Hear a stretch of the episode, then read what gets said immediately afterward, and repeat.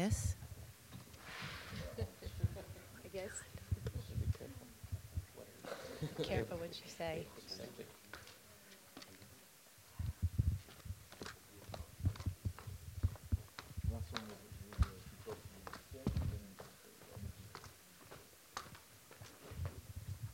Bien, bonjour à tous. euh, merci d'être euh, présents de façon euh, assez matinale. Alors, je, je m'excuse d'ailleurs auprès de tous les, les intervenants pour le, le fait d'avoir choisi un créneau du matin pour vous inviter. C'était euh, un peu piégeux, mais on est très très heureux de vous avoir aujourd'hui.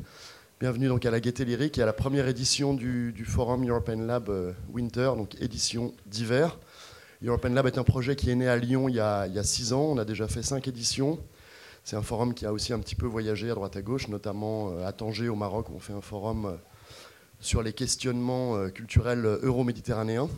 C'est un forum qui a été créé euh, à l'origine en marge du Festival Nuit Sonore, un festival de musique électronique à, Lyon, pour euh, interroger, questionner l'ensemble des, problématiques euh, liées à la culture de demain et aux enjeux que, que ça suppose, à la fois enjeux politiques, financiers, de montage de projets, d'invention de tous les processus qui feront la, la culture de demain et une mise en avant d'une nouvelle génération d'acteurs culturels à l'échelle européenne. Et comme on a une, une perspective euh, assez large de ce que nous considérons comme euh, faire partie de la culture, eh bien nous avons euh, décidé cette année aussi d'inclure euh, dans nos réflexions la question de, l'alimentation, de la food culture, de la gastronomie, de la réflexion sur comment nous mangeons et comment nous mangerons. Et euh, pour ça, j'ai fait appel à Andrea Petrini, euh, que je connais depuis euh, de nombreuses années, dont, dont je connais surtout la passion pour le sujet et l'expertise sur le sujet. Et donc c'est le seul endroit de tout le forum où nous avons euh, euh, finalement euh, délégué entre guillemets le- la curation de cette, de cette rencontre. Et c'est Andrea qui a choisi ses invités, ses thématiques et qui va animer cette conférence. Donc voilà, je suis très heureux de t'accueillir, de vous tous vous accueillir ici. Bonne rencontre. Merci, Et, merci. À, Ben, à tout de suite. Ben, moi aussi, je suis très heureux d'accueillir des gens dont je respecte énormément le travail et certains sont aussi devenus au fil des, années des amis, même très proches. Mais ce qui est intéressant, c'est euh, vraiment la pertinence de leur travail. Alors, je vous le présente rapidement avant de faire une petite intro et pourquoi et comment. Laura Lazzaroni, donc à ma droite, qui est la directrice euh, actualité de Vogue Homme Italie, euh, une fille extrêmement curieuse, une pro hum, irréprochable, avec un flair euh, inouï pour euh, vraiment toutes les nouveautés culturelles. Et d'ailleurs, son, son journal est vraiment une mine euh, inépuisable d'infos et de perspectives, des portraits, des rencontres. C'est vraiment très, très, très bien. À, à sa gauche, Mathieu Roston-Taillard, euh, que j'aime énormément aussi, depuis qu'on s'était croisé la première fois dans son restaurant Les 126 à Lyon, il y a quoi, 6 ou 7, 7 ou 8 ans maintenant, quelque chose comme ça. C'était un petit bistroquet de rien du tout, il s'est passé des, choses et euh, on découvrait dans l'assiette euh, des associations pas tout à fait réglementaires et après, en, poussant un peu plus le, euh, le flair d'investigateur, on découvrait qu'il avait son âge déjà bourlingué, passé des saisons et des saisons chez Michel Portos euh, à, Bordeaux, euh, chez Pierre Gagnère à Londres, et les jours où il s'est dit euh, l'endroit est un peu trop petit, un peu trop prévisible maintenant au bout de 2-3 ans, prévisible aussi en termes de clientèle qui peut venir au restaurant. Il a pris une année sabbatique pour bourlinguer encore euh, du Japon au Pérou, euh, en repassant par euh, l'Italie avant de retrouver la France. Et, et, et de travailler à droite à gauche, notamment à Limache chez Virgilio Martinez et à Modène à l'Osteria Francescana de Massimo Bottura. Rentré à Lyon, le restaurant ouvert, je crois, il y a un an et demi, au mois de mai, quelque chose comme ça, c'est devenu euh, les restaurants. Histoire de simplifier, pour qu'on se comprenne, disons, je ne sais pas si vous êtes d'accord, mais c'est quelque part un peu comme, c'est l'être noblesse, ce serait plutôt comme les Chateaubriand de Lyon.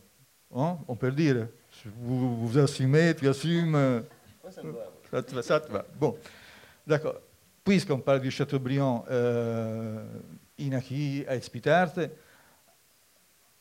un cuisinier qui a personnellement peut-être sauvé ma vie, ou changé ma vie.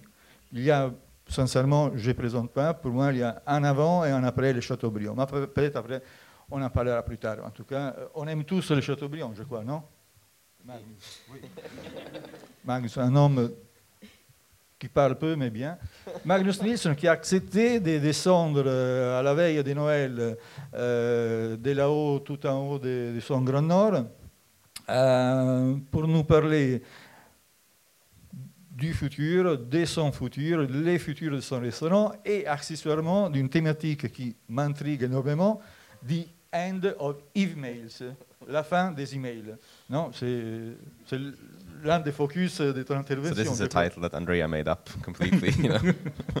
we'll get to that later. Ok. À gauche, Rodolfo Guzman. Il faudrait vraiment l'applaudir parce qu'il a traversé la moitié de la planète pour venir de, euh, Santiago. Son restaurant Borago existe depuis 2007. 2007. You opened 2006, so almost 10 years.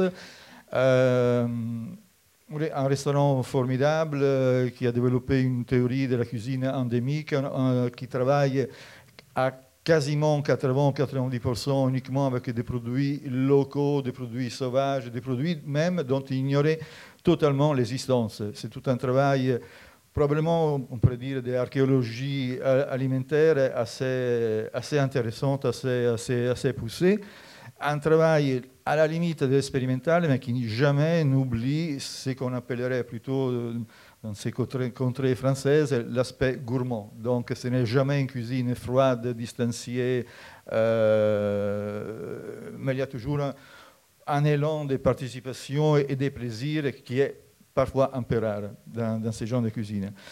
Um, Lara Gilmore, euh, américaine, critique d'art, euh, agitatrice culturelle et accessoirement femme d'un grand cuisinier modernais euh, qui a un restaurant formidable qui s'appelle La Francescana, donc sans faire la, la femme des, mais c'est Lara Gilmore Bottura, l'épouse et complice de Massimo Bottura, qui viendra aujourd'hui pour parler de son, son approche artistique, euh, comment l'art et comment une dimension artistique peut s'introduire à l'intérieur d'un grand restaurant comme, euh, évidemment, il parlera de son propre vécu, euh, d'un restaurant comme euh, la Francescana.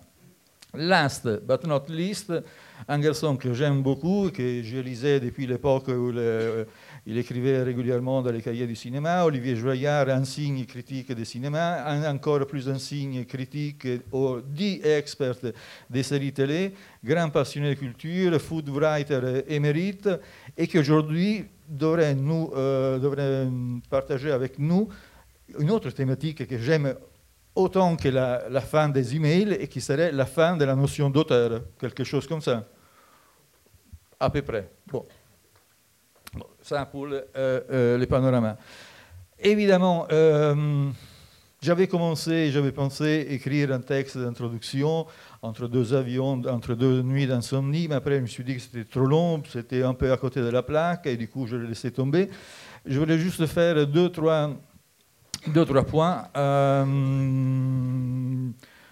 D'abord, le titre The Shape of Things to Come, la forme des, entités à venir. Bon, c'est un titre un peu fumeux, un peu vaseux.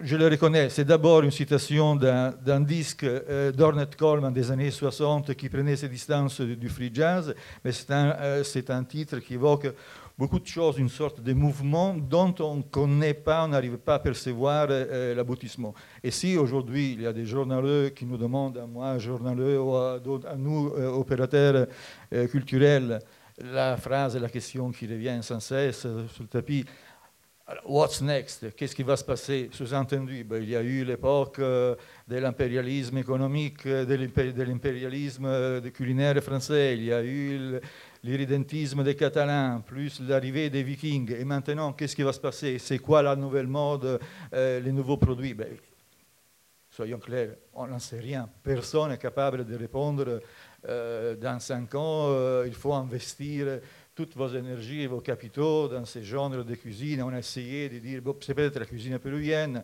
c'est peut-être la cuisine brésilienne, mais ce sont des opérations, à mon avis, uniquement de marketing. Je crois qu'ici, aujourd'hui, il n'y a personne qui pourrait répondre à la question euh, euh, What's next il y a des choses qui me semblent assez importantes. Euh, il y a 15 ans, au tout début du fooding, avec Alexandre Camas et Manuel Urban, on disait euh, la bouffe euh, c'est bien, l'assiette c'est important, mais ce n'est pas assez. Sous-entendu, il faut prendre en considération l'endroit où on mange, dans quelles conditions, etc. Sous-entendu, est-ce qu'un plat formidable peut être apprécié dans un endroit chiant? Euh, au départ, moi, je pensais que oui, et puis au fil des années, même les plats les plus magnifiques, si mangés dans des conditions pas très propices, devient euh, un supplice. Euh, et si on regarde un peu ce qui se passe aujourd'hui, euh, toujours en schématisant euh, de manière un peu brutale, euh, Noma qui pour la deuxième saison ferme la baraque, part vivre d'abord à Tokyo et après cette année en Australie. Euh, Kobe Desramult, j'ai fait mon caminato, un de mes restaurants préférés au monde. Quand j'apprends que Kobe a décidé de fermer à la fin de 2016 et on lui demande pourquoi, eh ben parce que j'ai fait ça depuis 10 ans, j'ai envie de faire autre chose, mais quoi ben, Je ne sais pas encore. Je ne sais pas encore ce que je vais faire, mais il commence à sentir la routine s'installer. Et quand un cuisinier dit à vous, je commençais la routine qui commençait à frapper à la porte, c'est un peu comme euh, deux amoureux, un amant qui se rendent compte qu'il est en train de devenir euh, les maris et d'entrer dans un ordre conjugal. Donc, il y a quelque chose d'une envie de casser, de briser les barrières et, et d'aller vers quelque chose d'inconnu, vers une ouverture. La cuisine, la cuisine c'est formidable, la cuisine c'est très bien, mais c'est moi personnellement ce qui m'intéresse, c'est euh, lorsqu'un plat, lorsqu'un restaurant ouvre sur un autre monde, enfante un autre monde. Euh, il y a très peu d'endroits qui savent se mettre dans cette sorte de, qui savent se positionner dans cette sorte d'hyperespace. Euh, des plats magnifiques, on peut en manger partout, dans un bistrot au coin de la rue, dans un grand restaurant en France, en Europe, à l'autre bout du monde, etc. Mais à partir de quel moment un restaurant peut participer d'une utopie d'une autre manière de vivre, d'une autre manière de se nourrir, d'une autre manière de concevoir les rapports sociaux, d'une autre manière de faire groupe. Ce qui m'intéresse, et après j'arrête, c'est les restaurants, les restaurants qui est capable de nourrir et former et alimenter, irriguer jour après jour une complicité euh, partagée avec tous les membres du staff jusqu'à former une famille. Et c'est ce que je vois, par exemple, dans le, cas des Nomads. L'année dernière, ils étaient 74 à partir à Tokyo. Maintenant, la famille s'est agrandie, il y a des nouveaux enfants, etc. Euh, dans deux semaines, ils seront 105 à partir euh, en Australie pour vivre ensemble en Australie, faire un voyage à la fin du travail euh, en Australie. Donc, tout ce que ça implique, euh, inscrire les enfants à l'école, trouver des appartements pour que tout le monde puisse vivre ensemble. Et ça me semble une autre manière euh, de vivre l'idée du restaurant, de vivre presque en marge de la société, un peu comme il y a 30, 40, 50 ans, les cuisiniers à travers le monde étaient un peu hors-la-loi. Ils vivaient tous euh, au black et ils étaient tous dans une autre forme d'approche de l'économie des marchés. Je sais qu'aujourd'hui, grâce à la carte bleue, c'est un peu terminé, mais il y a un peu de cette nostalgie de, de la période hors la loi, non? Oui, oui, voilà. Bon, j'ai terminé.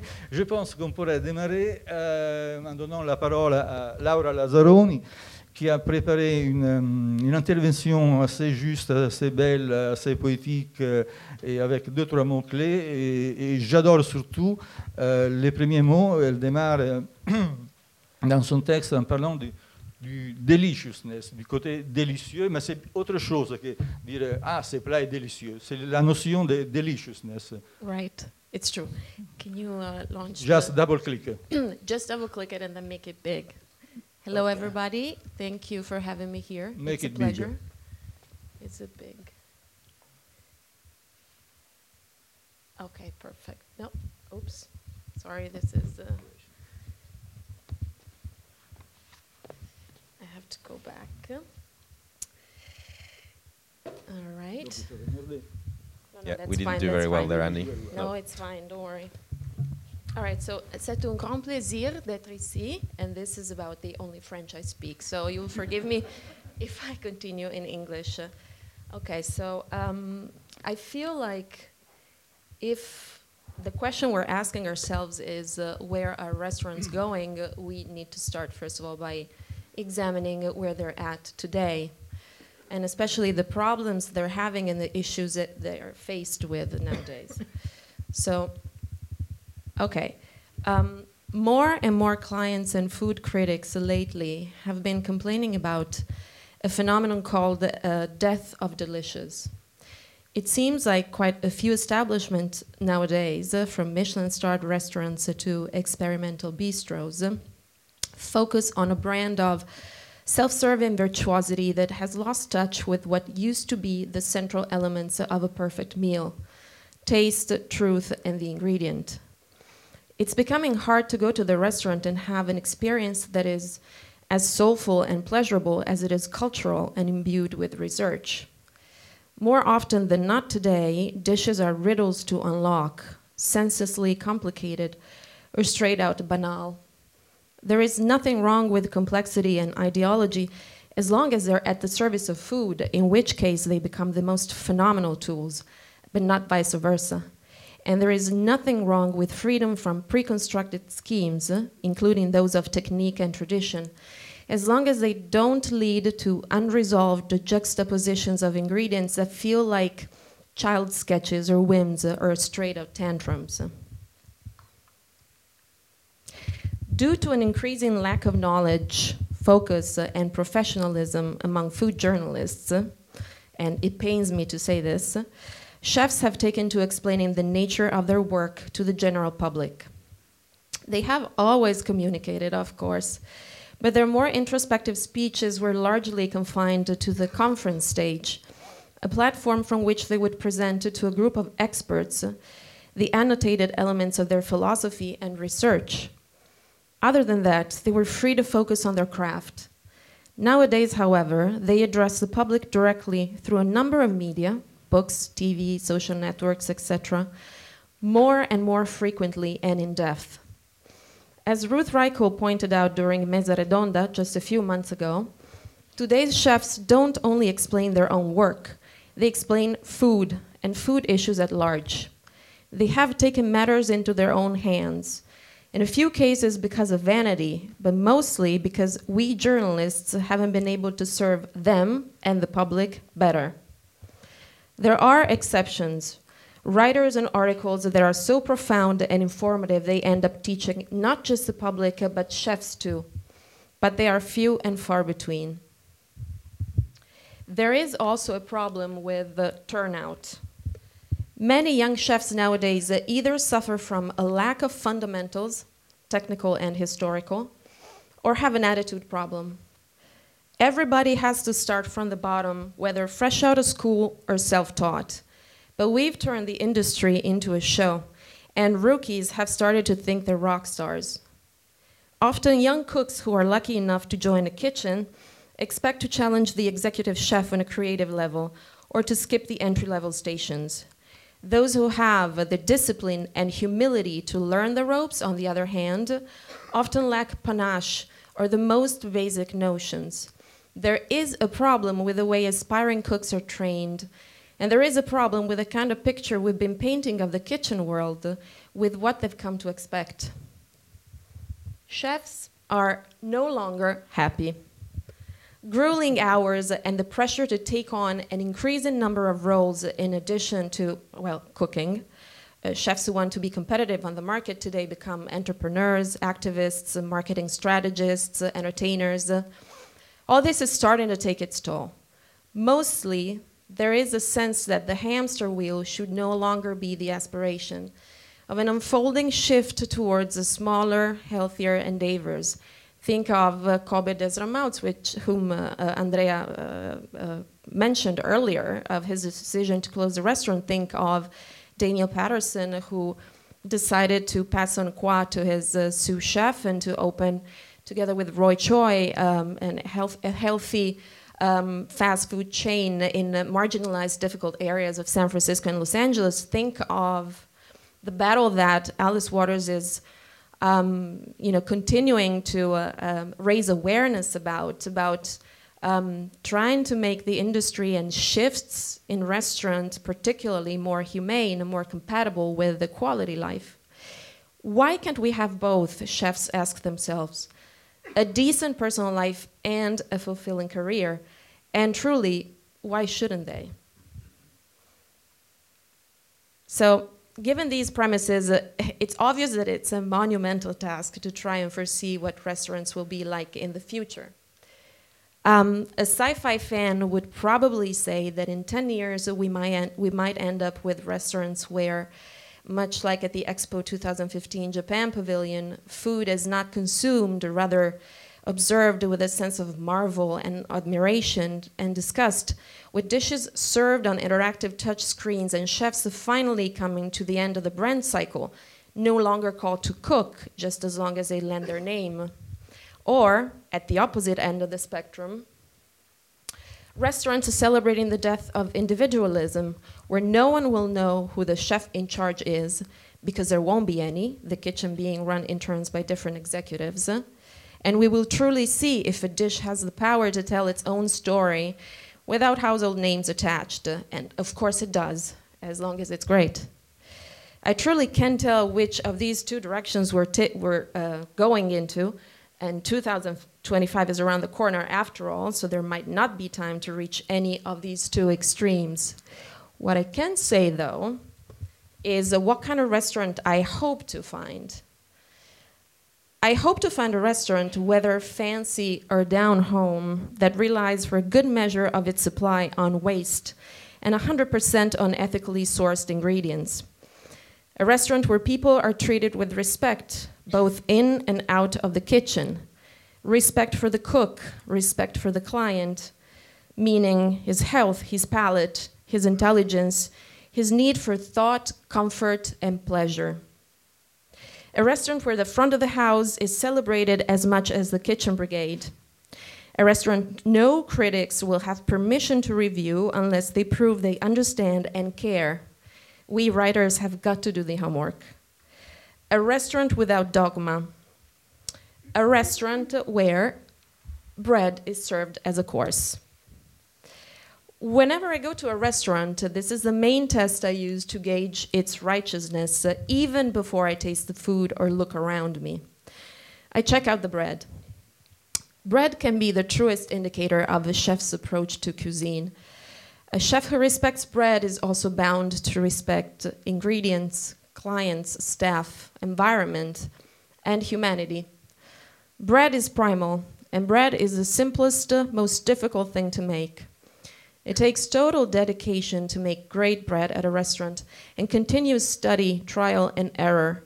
It takes a special kind of chef, one who's not scared of stripping his craft to the bare essentials, knowing that is a place where even the smallest flaw will show but also the place where flavor will shine at its brightest. So, what makes great bread? Simplicity. I dread going to the restaurant and being served one of those crowded samplers with 10 different multi flavored breads. I feel they belong in the 90s. Often they present mere variations on the same dough, dull and redundant, while in the worst case scenario, they're like electro baroque guitar solos, uh, so flamboyant and heavy they end up covering the flavors of the meal. True bread enhances a meal while accompanying it. Even more, true bread can stand alone with the same dignity of a dish. And why not? A thick slice of bread with a thick, glassy crust and a lustrous, hearty, open crumb smelling like wheat.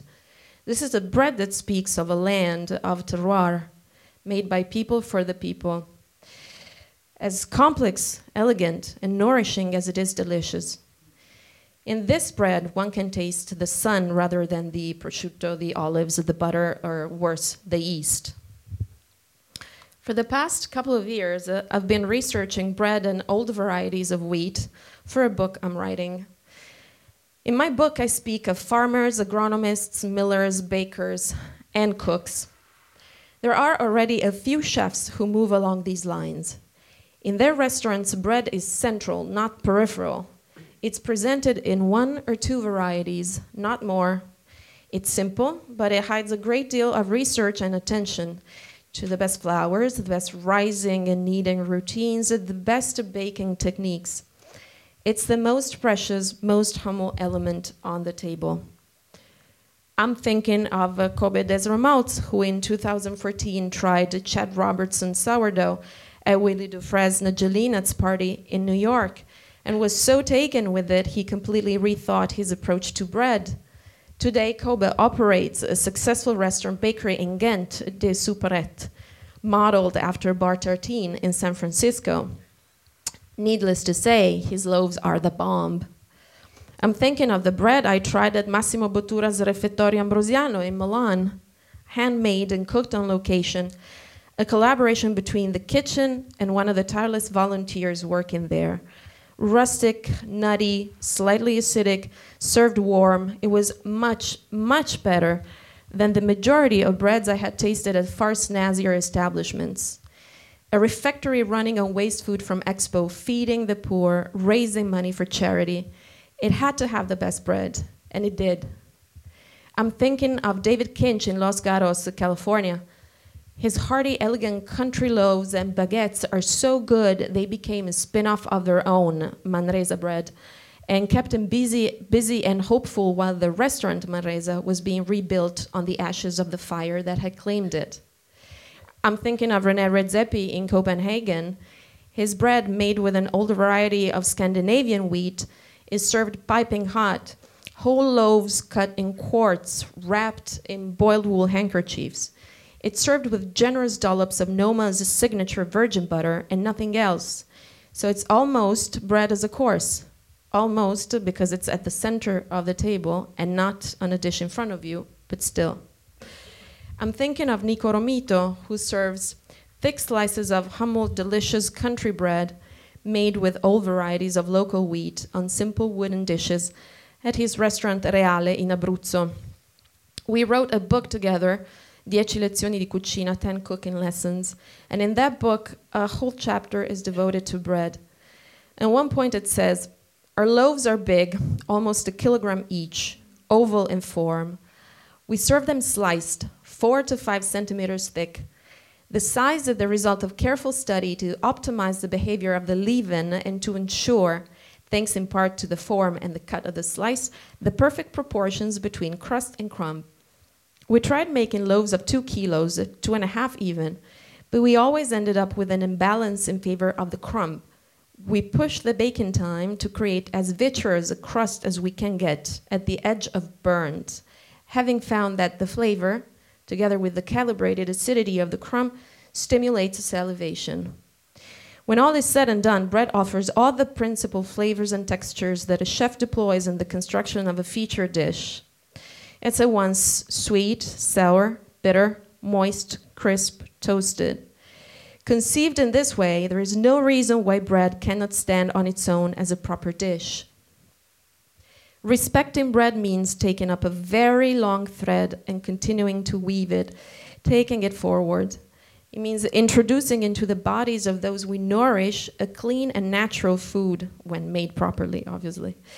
It means contributing to the economy of small artisanal supply chains that keep their territories afloat. It means transmitting the essence of those territories to others through ancient and authentic flavors and fragrances.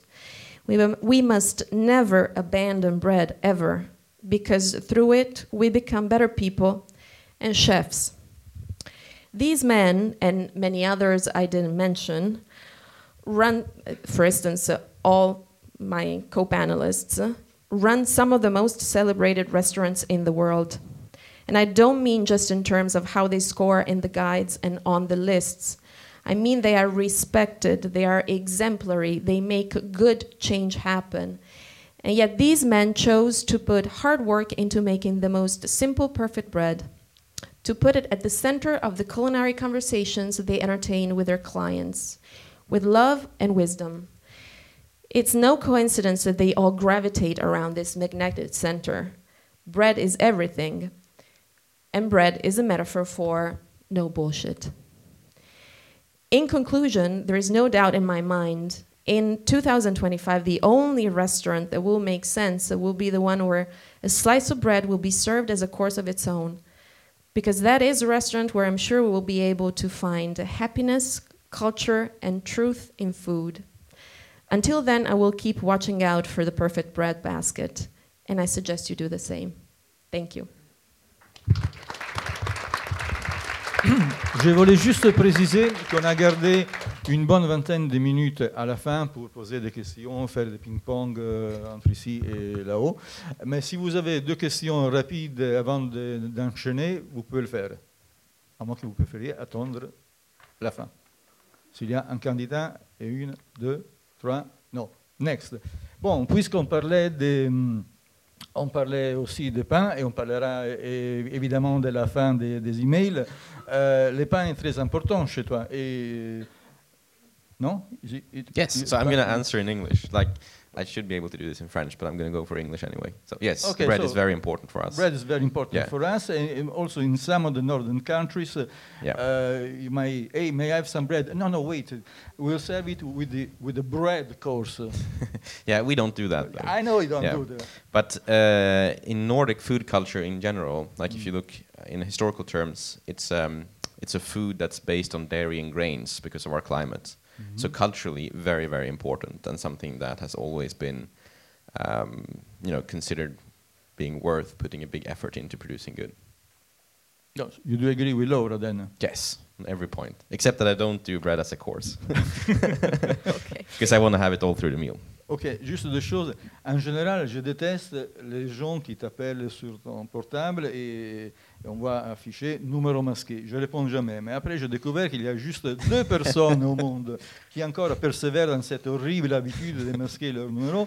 Une, c'est René et l'autre, c'est Magnus. Et donc, tu dis, merde, il faut que je réponde. C'est soit l'un l'autre. Après, c'est très compliqué pour les rappeler, les joindre, etc. Donc, chaque fois qu'on se parle avec Magnus, je ne sais pas, une fois par mois, un truc comme ça, Aye. On, on discute évidemment depuis des mois alors de sa relation d'aujourd'hui, de ce qu'il va raconter, et puis surtout, euh, il me- fait- part de son, euh, de son questionnement sur les futurs du restaurant. Est-ce que je vais ouvrir plus longtemps? Je vais fermer plus longtemps? J'embauche des gens? Et chaque fois, ça change parce qu'il il pense euh, à plein de choses.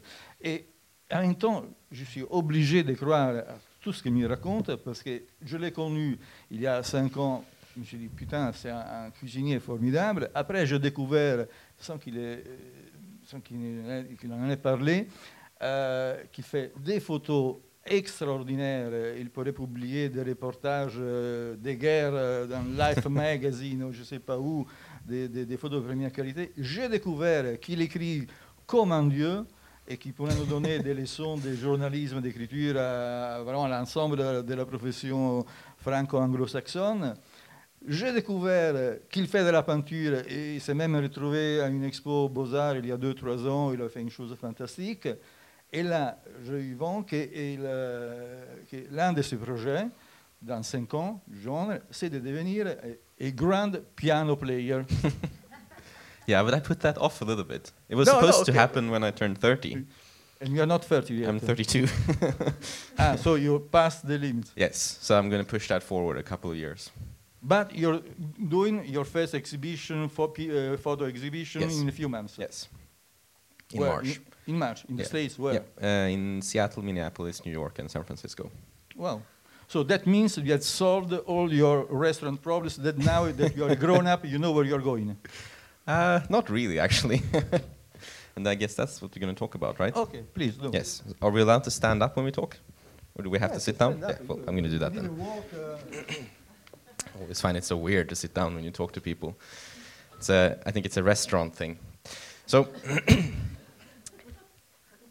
one of the worst questions, actually the two worst questions I ever get from journalists are like the number two is like which is your favorite restaurant, or even worse, like list your 10 favorite restaurants. Then I just don't respond their emails or pick up the phone ever again. Uh, and the, the, the second worst one is please talk about the future, uh, specifically the future of restaurants. And so exactly, what's next? Um, and the reason why I really don't like uh, talking about the subject of future is because I find it really boring myself to listen to people who think they know what's going to happen in the future. I find it much more interesting to listen to people who, you know, talk about how they want the future to be. And it's a big difference. It's a huge distinction between those things, I think. Um, and yet, it's a very common question. It's a question that I'm sure all of us gets from time to time from other people and from journalists and, and so on. And um, today, I'm going to talk uh, about my own restaurant and you know where we are today, how it kind of all started, and where I would like it to go, like over the next couple of years. Um, and, And not the end of the emails. and the end of emails, which is part of this whole thing. um, and I'm, I'm going to do a, a sort of a quick recap on what Faviken is for those of you who might not have been there or might not know that much of the real origins of the restaurant. So, the restaurant started in 1986, and it was a restaurant that was. Uh, uh, it had a concept in which we served moose fondue for uh, mainly corporate guests know, coming too close to a ski resort, where, uh, which is about 20 minutes away from Faviken. And it, it did really well for a long time. It was really busy. And uh, then all of a sudden it started to be not so busy anymore. Maybe moose fondue went out of fashion or something, I don't know. Um, I came there in 2008, in January. And I came there because I was invited by uh, the owners, the current owners, who are now my business partner as well, um, who bought this place in 2003. Uh, and they didn't buy the restaurant specifically. They bought the uh, farm or the estate on which the restaurant is located, and they kind of got the restaurant, you know, with the purchase. It was included in the deal. Um, and they felt that didn't do very well and didn't really mirror their ideas on, you know, uh, what a good quality restaurant should be and all that stuff. So I came there, and I came there on a short consultancy to um, spend three months working on the wine cellar, not cooking. Um, and it was really to me like a welcome break because I had just come home from actually living here in Paris, and I was completely set on returning and living my life here, starting a restaurant. I had a project with um, someone outside of Paris to start a restaurant. It was all funded and it was kind of almost good to go. And then the financial crisis hit, and it was put on ice, and I had nothing to do. So I just went up there, um, and it's gone pretty well. Um, and I'm very, very happy now that I'm back in the region where I was born and where I grew up, and the region where I have a very strong connection to, you know, everything basically. Uh, also, the region where I thought I would never live as an adult. In fact, I even promised that I would ever, never, ever, ever live there as an adult, and I would never, ever, ever start a restaurant up there because there are no people. There's just one per square kilometer living in this whole region the size of Denmark. Um, when you start your first restaurant as a, a young cook, having worked, you know, X amount of years in other people's kitchen, maybe you've even been a sous chef or, uh, you know, in some cases even a head chef for someone else.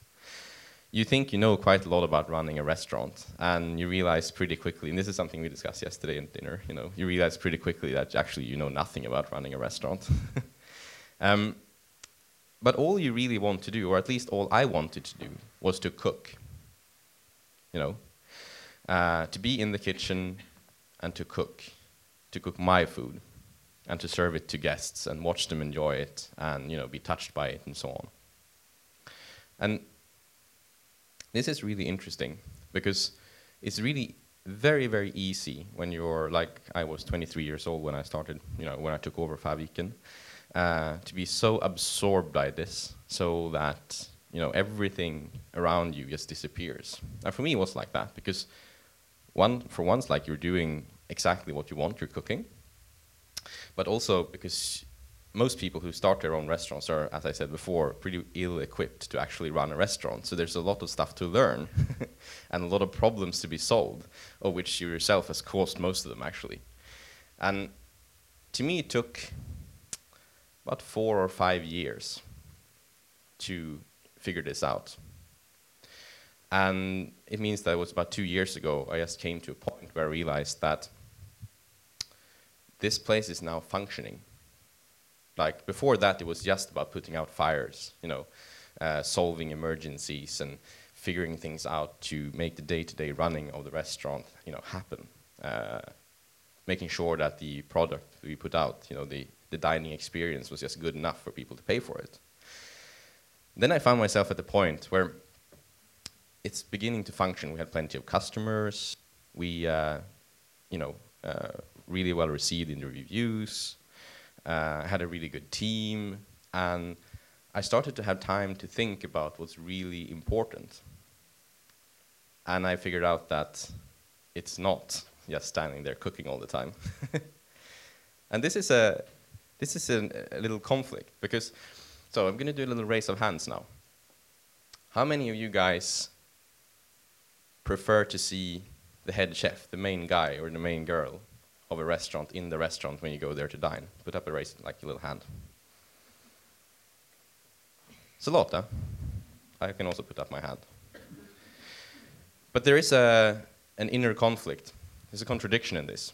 Because if we do raise of hand again, like how many of you guys appreciate going to all of these restaurants that we discussed now, the modern restaurants, the creative restaurants, the restaurants that push boundaries? So how do you think that's going to be possible if the main creative force is just locked up in his kitchen every day, receiving no external stimulation, receiving no new impressions, you know? And this is a really interesting conflict because I feel this like having run a restaurant for uh, seven and a half years now. Uh, on an intellectual level, I understand that it's impossible for the head chef to always be present, and in fact, it's not particularly good if he is, because if the head chef needs to be present all the time, it's just, it, it just means that he hasn't been good enough at creating infrastructure so that the restaurant will function. If it's so dependent on one sole person, that's not a good thing. Uh, but on the other hand, when I go to a restaurant, I get really happy if I see the head chef. So there is a conflict, and that's on an emotional level. That's a gut feeling. And then, you know, up in my brain, I can actually uh, you know, understand the, the, the, the, workings of a restaurant and see how it needs to work. And for me, like two years ago, I came to the point where we had to make a decision. We were uh, 12 people working at Faviken. We still had only 12 seats. Very small restaurant. We were full all the time. Uh, things were going really well. And I watched a film that probably quite a few of you guys have watched as well, Jiro Dreams of Sushi. A lot of people watch that? Yeah. And it really made me think. And it made me realize that I don't want to be Jiro. I don't want to be that guy who's been doing the same stuff for 50 years. And not that it's bad, it's actually something that commands a lot of respect. You know, it's fantastic that someone dedicates themselves to doing the same thing such a long time just to get better at it. And as a customer, it's probably a really fantastic thing. You can go there once and you can have a fantastic meal and you know you can enjoy this sort of um, honing process that has been going on for such a long time. But imagine living your life like that. Like it, probably takes a pretty special person to just do the same thing over and over for 50 years. And, and I just felt that that's not for me. I don't want to do that.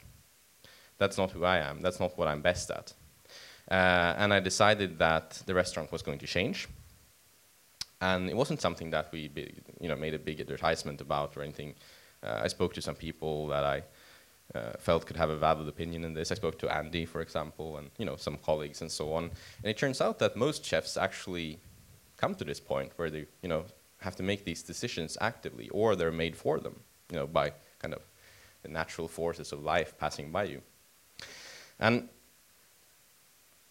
the restaurant I wanted to run was a restaurant that delivered a really good product for its customer, because it is, you know, some people call the people who come to restaurants guests. We don't. They're customers, they're clients. It's a business transaction. Someone gives you money and they expect something in return. To me, it's much easier to look at it that way. Guests are people who come to my house, you know, that are invited. Um, but we have to offer them, you know, what they pay for so they keep coming back because they coming back, paying the bill is what, you know, um, funds the fun part. The research, the creativity, and then finally the uh, the process of actually producing the dinner, which is the best part, you know, watching people enjoy it. But all of these things they have to live in a symbiosis. So I decided that I wanted the restaurant to basically function without me on a productive level. Uh, and for that to, to be possible, I had to remove myself a little bit from uh, you know the needs of being there in service. Uh, build a stronger team, a bigger team, getting more skilled people on, uh, and for that to be possible, I either had to become very, very, very expensive. Uh, we're talking like 500 euros a menu, which I didn't want to, because each time you raise your prices, we're already quite expensive, but each time you raise your prices, you filter away another part of the demography that can come to your restaurant, and then you end up with a, with one that has only Asian bloggers with really big phones photographing your food, which is probably pretty boring as a restaurant comes. Um, so instead, I decided to make the restaurant a little bit bigger and made sort of sound a little bit banal, but we raised from 12 to 16 seats. Um, and it's still a really small restaurant, but it makes a huge difference because you know people spend like 350 euros or something every day at Faviken. So that times four, and then that in its time, you know, times about 200. It makes a lot of money. Um, and I saw that this was good for us because I could finally employ like a real head chef, someone who was as skilled as me on like the actual craft of cooking. It's a huge help. He made sure that you know uh, we were more consistent, that there was always toilet paper for the staff can, that you know all of those things really worked. Uh, and I wanted to go further, so we took something back that we had in the beginning and that I actively took away which was a communal table. Uh, when Faviken started, it was just me working there, one person, and I did both front of house and kitchen. Uh, and it was a communal table for eight. And after half a year, when I employed someone in the dining room, we took that away and we turned it into more of a sort of normal restaurant. But now we've added that back. So now we've actually increased to 24 seats. So we're twice as big as we were two years ago. Uh, and we also have 21 employees instead of 12. And now we've finally reached a point where the restaurant can function on an everyday basis. People still work quite a lot, but they work nowhere near as much as they used to do. And they work much less than they do in many other restaurants because you're only open for five services a week, Tuesday to Saturday. Um, you have two days off, you have mornings off. People take five weeks of vacation every year. And to me, this was really important because that's sort of how I want to live my life as well. Um, we also have time now for dedicated creative development. And this has been an interesting process because in the beginning I thought, well, you know, um, we'll close. We'll have the same team on every day the restaurant is open, and then we'll close certain times of the year. And we'll do the creative development and the vacationing and all that stuff then. Uh, and that was the idea in the beginning. But with this decision two years ago to uh, move away from you know, me being the only person doing any creative development, me being the only person deciding anything in the restaurant, that became much more difficult as well. Uh, and I decided that we're going to slowly move towards being open all the time and having in our daily schedules time for creative development instead of making time like once a year for it. Simply because a lot of restaurants today, they have teams that do only creative development and they tend to kind of move away from like the direction of the restaurant. It's a little bit of a waste of time, I think.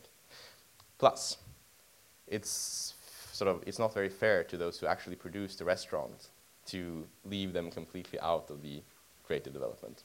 I think. You mean like uh, in the old days of El Bulli, when from November to April they were doing the, Albert was doing the research in yes. Barcelona. I mean, completely split uh, identity. Yes, mm. uh, and to me that doesn't make sense. Like it worked for them. It's a different thing though, because mm. there was such a long period of time every year, and they basically restarted the restaurant every year, and that's not the way I want to run my restaurant.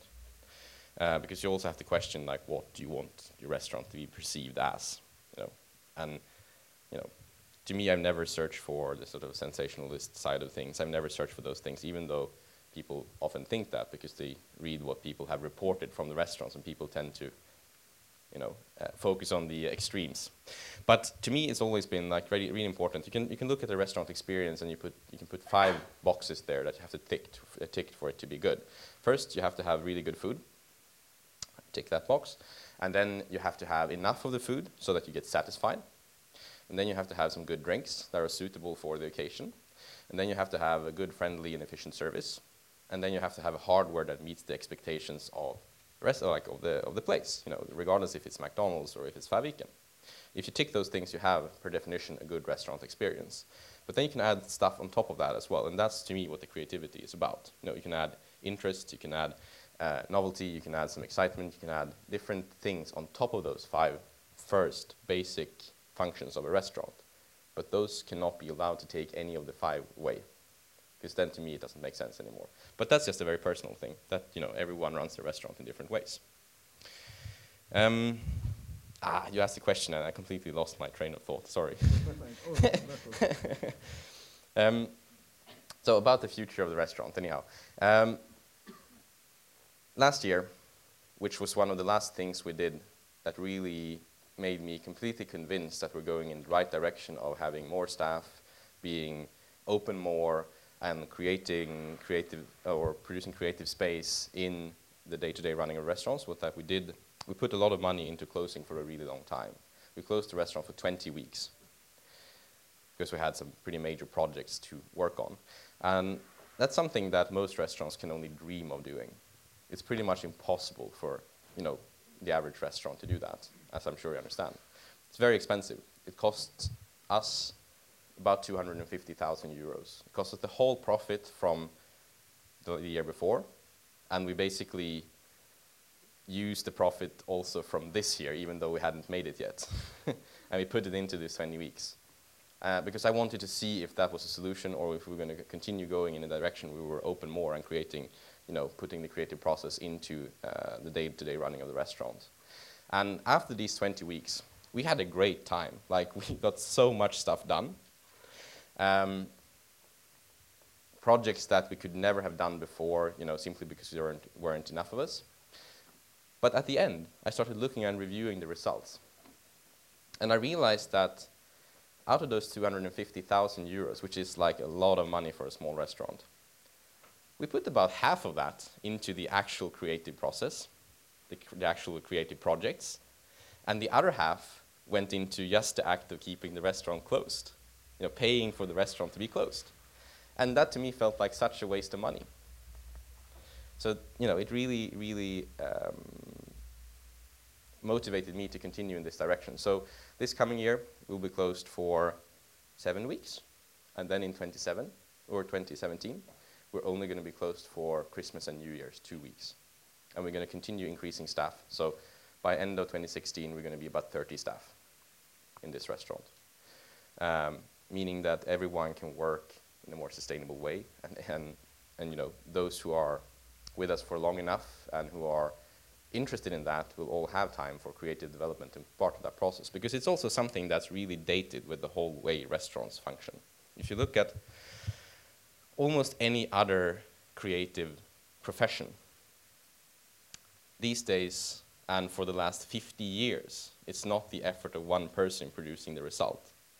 But in restaurants, it's most often like that, regardless what those restaurants say.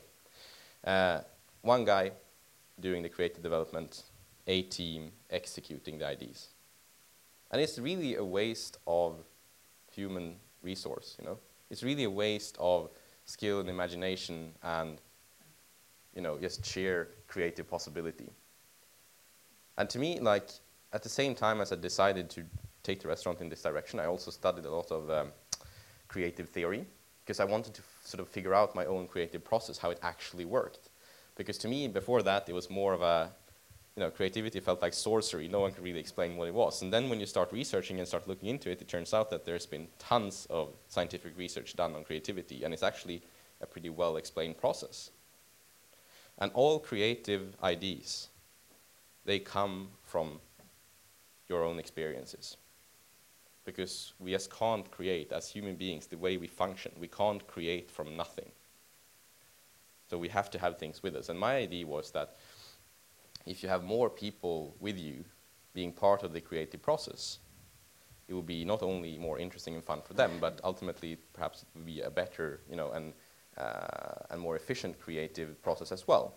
Basically, if you go to cre- other creative fields, as I said, this is still like this is actually every day. If you go to, um, if you if you commission Rem Koolhaas to make you a house, to, you know, draw you a house, like it's going to be a team of like 50 people actually doing that, but it's still unmistakably going to be a Rem Koolhaas building, at least at least if the guy succeeds, you know.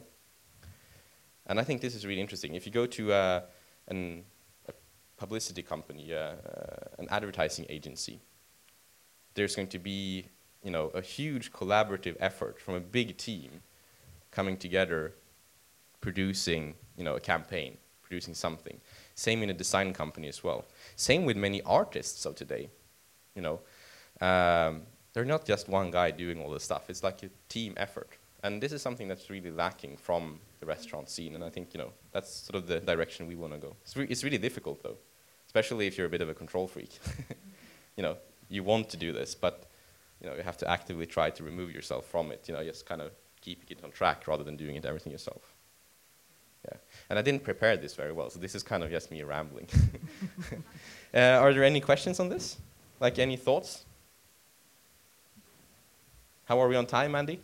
Yeah, kind of slightly late, but Ah. we, we can have uh, one or couple of que- quick questions. Deux questions rapides? No? I, I just wanted to say one, one comment. That's the, actually the last words. Hi. The last words that you were that you said. You know, this idea of um, you know the creator, and then the team. Hmm. Um, and in the restaurant business, uh, on one hand, it's never been lacking. I mean, it's always it's always been about the team, Hmm. and I think that you know the brigade is always something that you know you, you, you it's very hard to do a one man show if you're going to do, have more than Hmm. eight people at a table or twelve people at a table. But what is lacking, I think, is on the side of the press, on the side of journalists, writers, also restaurant fans, gourmets, foodies, foodies. Foodies don't think about the team ever. The foodies No. only think about, you know, the chef. And um, even more than not thinking about the team, they also rarely think about the restaurant, like the who is serving the food at the table, who is thinking about, you know, how it's going to be served, um, when the wine is going to come, what wine is being chosen, all these small details that really do make the restaurant experience a full experience and not just uh, about one plate, one flavor, one face. So I think there's a lot that needs to be. Um, there's a lo- there's there's a lot that more we could do, maybe as restaurants or as chefs or journalists or you know, those of us who work in the food industry, to kind of shift that from that sort of fanaticism of you know, there is the chef, Mm. he's the one, to this sort of wider world, and as you say, a world that is full of more creativity, um, more energy, more talent, uh, because when you start looking at everybody who is on that team, they have so much more to offer than just one person. So yeah. um, it's just a point of reflection, and, and it's something I think all of us think about all the time in our restaurants. And I know from Massimo, it's so he's constantly talking about the team, but nobody's listening. So it's a big it's a big point It of is, you know. frustration. And it is also like, I think that people should go to restaurants to have a good time, not to meet a person, which is also like part of this. Uh, and you know the fact that we're so obsessed with the person, I'm, I'm not complaining because this is you know something that has made it possible for me to create an everyday life around the way I want to live and work. Um, so in one hand, hand, you know, it's been good for me, but I also see as a kind of a bigger problem that um, people go to restaurants for the wrong, wrong reasons, and that just feeds this obsession. You know, it feeds that kind of uh, focus on one single person instead of focusing on the product as such. Because I've actually done some sort of empirical studies at Faviken on customer satisfaction. If I stand at the door every in, in the evening and I chat to every single guest that comes through the door, and then when they're seated, I go to the office and I do invoicing. Everyone is like so happy that I've been there. If I do meat section, which I do like maybe five days a month, something like that, I, I do uh, an- a section in the kitchen when someone is off. And no one sees me during the day, but I actually physically touch all the food that they eat. And I cook all the meat and all the fish and all the shellfish that they eat. But no one sees me. they're like, oh, he wasn't there. It's really strange, huh?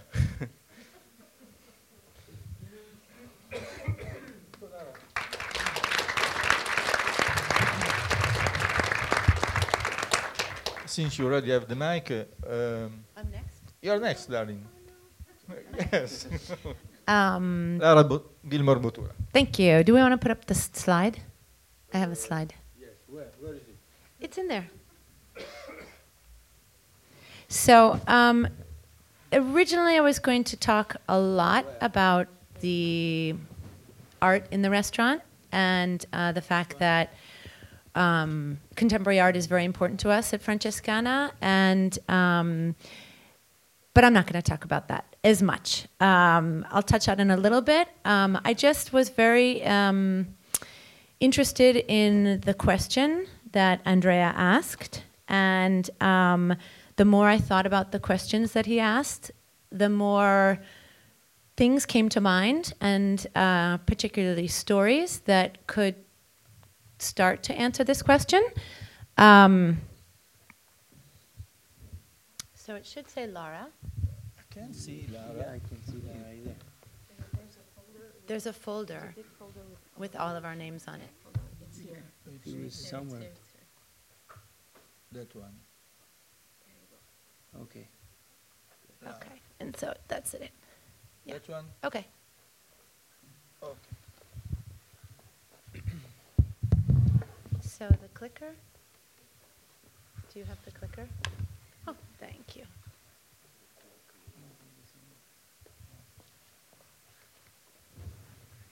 All these technical issues.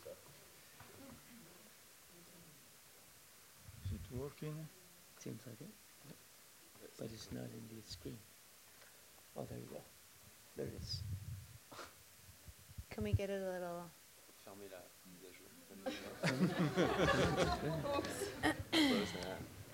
Okay.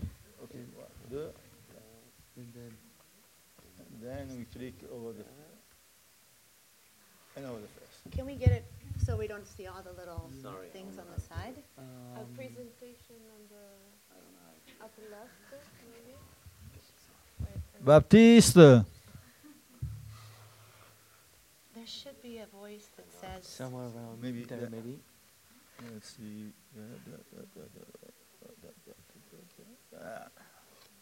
Let's see. No, no, it's not gonna do it. It's over there. Maybe? No, no, no. In the in the right.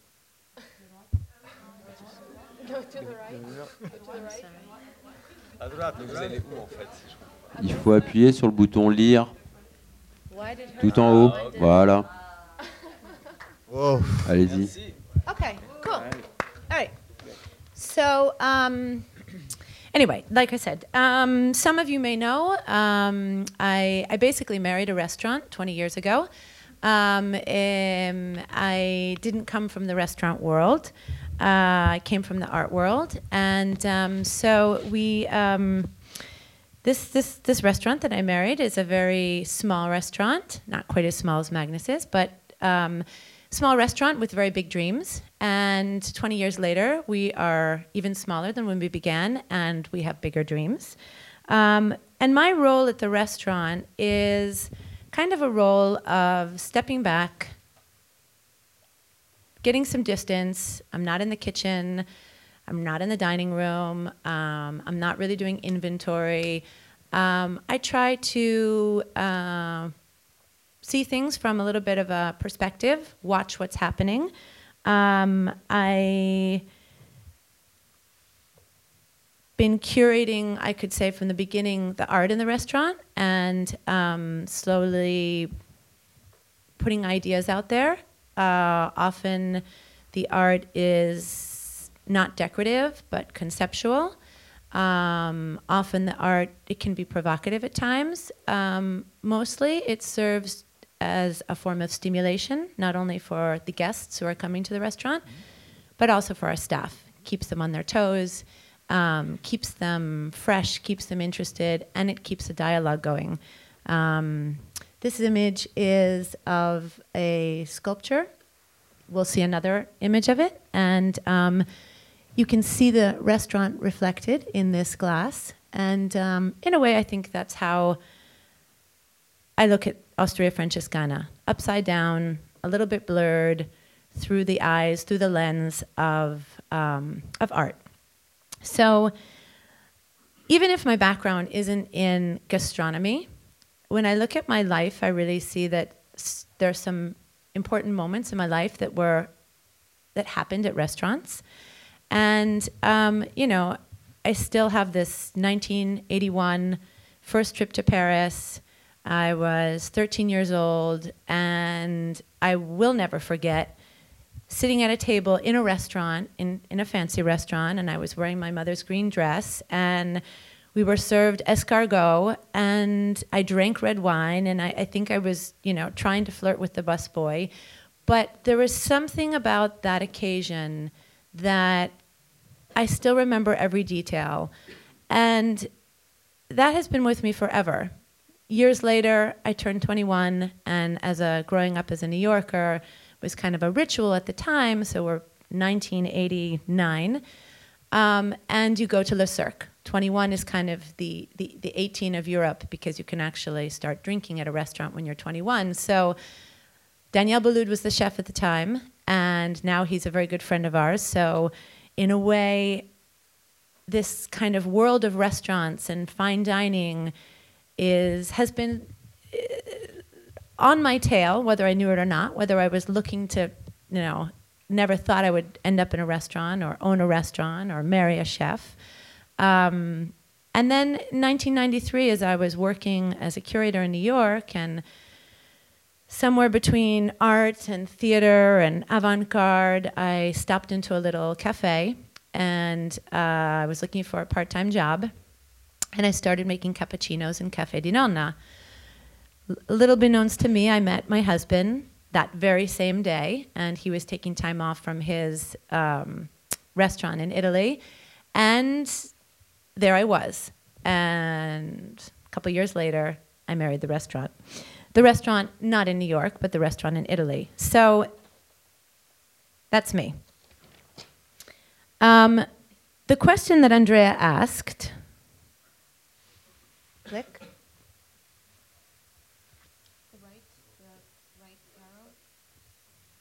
No. Okay. Okay. So, um, what is a democratic restaurant? Um, you know, Andrea asked, how can a restaurant evolve to be more democratic, to be a neutral space, a white box for open dialogue? By comparing it to the living experience where all boundaries between sex and age and class just fall apart, the new forms of collective as well as individual, individual creativity are promoted. In order to do so, the strict, narrow logic and the rules of the classic restaurant have to be rethought. So I start. Yeah, yeah, I translated it.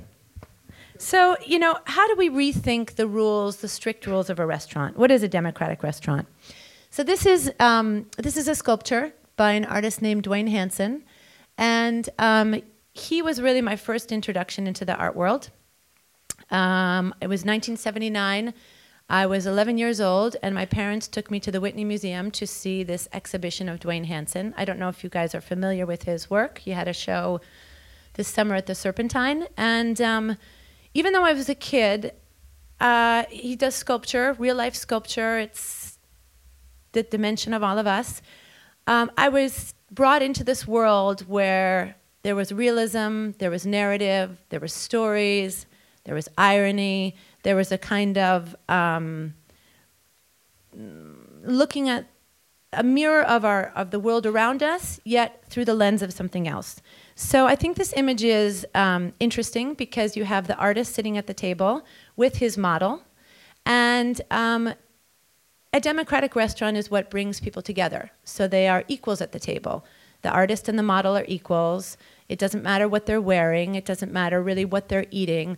But just the fact that they're at a table um, all of a sudden puts them on uh, an equal plane. And so you could begin thinking that a democratic restaurant is basically any place where two people sit at a table together. Next.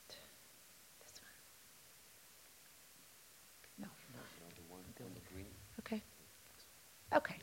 A bowl of tortellini. So I wanted to start by telling a story.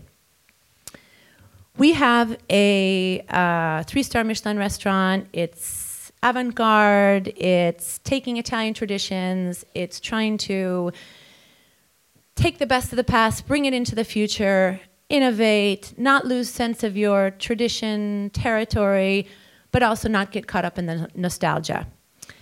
And recently, um, we had a, um, a gourmet come to the restaurant. And this gourmet did everything he could. We didn't know who he was. He did everything he could to get a table at the last minute.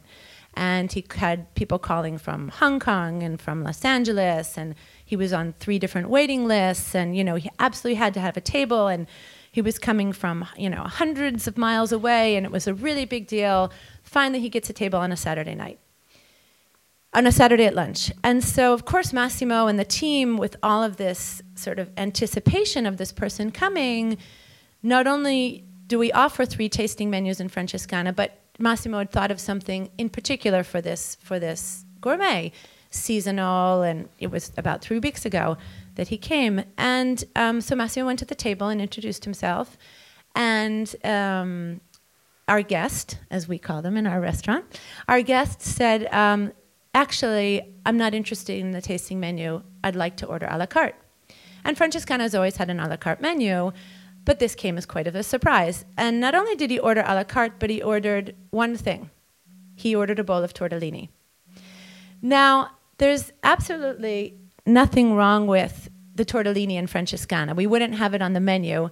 Um, if, if, if there was, actually, it's a dish that's very much representative of Modena. It's traditional. It is about craftsmanship. We make the tortellini every day. It's kind of um, you know a tradition that's been going on for 500 years. As much as you can change the filling or work on the broth, the broth that we serve is not a traditional broth. It's a reflection on waste, and we toast you know scraps from the kitchen and vegetable waste, and we turn it into this mineral broth. So it's very thoughtful. However, the team was freaking out. I mean, here you have this person who's created all this kind of smoke around, you know, all this dust around his arrival, stirring up anxiety, and there he is ordering tortellini and broth. And that throws your whole idea of what you're doing as a restaurant into question. Massimo was so upset, he had to like, literally leave the restaurant and walk around the block to come back and be able to be calm. At the end of the meal, our guest uh, came to thank us, and he said, and I quote This is the most enjoyable meal I've had in years. I can't bear to see another tasting menu. What is more democratic than ordering a bowl of tortellini at a three star Michelin restaurant? I don't think Massimo was really satisfied by that. However, the more you think about it, the more you have to say, well, maybe our guest had found everything he needed and everything he wanted in that bowl of tortellini and broth. There was tradition, there was innovation, there was craftsmanship, there was passion, there was emotion, and maybe more importantly, there was a sense of freedom. Pope Francis has been quoted many times saying, Who am I to judge?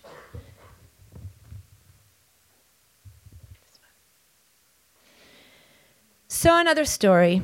Um, fine dining. I don't know how this is going to be translated into French, but it should not be translated into like uh, the literal words five and, and, and, and it should be five nining, which is a pun on fine dining.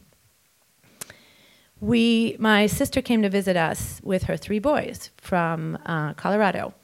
And they were here last summer, and um, after a week of being in Italy for the first time, Massimo decided they were, they were going to Paris, and he said, I'm going to close your Italian um, adventure. We're going to a, uh, a restaurant. So he chose the, the best restaurant that was available. We were on the Ligurian coast, and uh, sat down to this fine meal. And Massimo had organized the menu and I could tell when we were sitting at the table, these boys were kind of upset because they hadn't had the chance to look at the menu or even order something for themselves. And as the plates started coming out, um, they became more and more terrified. And when the waiter arrived and announced that, um, that we were being served freshly caught shrimp from the Gulf of S- red shrimp from the Gulf of San Remo, and that they were being served raw, that was the moment when I could see that this dinner table, this experience was not going to go very well. At which point, we get to the end of the meal, because you always do, no matter what's going wrong. You always sort of, you know, have a point of, of a conclusion. And the youngest boy, Quinn, said to us, Thank you. That was really lovely, Uncle Max. But I have a question. What is fine nining? And five nining became kind of this joke around our, the table, and, and there was a lot of laughter, but it wasn't really a joke. It was really a question that had a lot of value. And it's something that all of us in the restaurant business ask ourselves what is fine dining? Fine dining. Um, how do you describe it to a kid? Um, by nature, it's not something that you do every day. It's not something that is even perhaps democratic. Is it even natural? Is it natural that we get dressed up and go to a restaurant and uh, sit down and put ourselves in kind of a, a unusual, even at times uncomfortable situation? What are we going for? Where did this tradition begin? um, it seems almost archaic. It seems that it, you know, comes from a very distant past when, you know, there were the courts of the kings and people sat down for long meals, and yet it's something that we keep bringing along with us. You know, we can't abandon fine dining in some way. There is a business side to it, but there is a ritual side to it. People want to celebrate anniversaries or birthdays or turning 21 or you know, significant moments in their life, and they want to remember it was something that was being around a table. Even Massimo and his innocent gesture um, with these three American boys, I want to close your Italian vacation with a fine dining experience. Fine dining is theatrical. It's always a spectacle. Um, it, there's not only the food at the table, the expectation, the waiters, um, but you know, good food is available in, excuse me, so many different places today. There's gastro bistros, there's amazing trattorias, there's even great street food. Why do people choose to go to fine dining?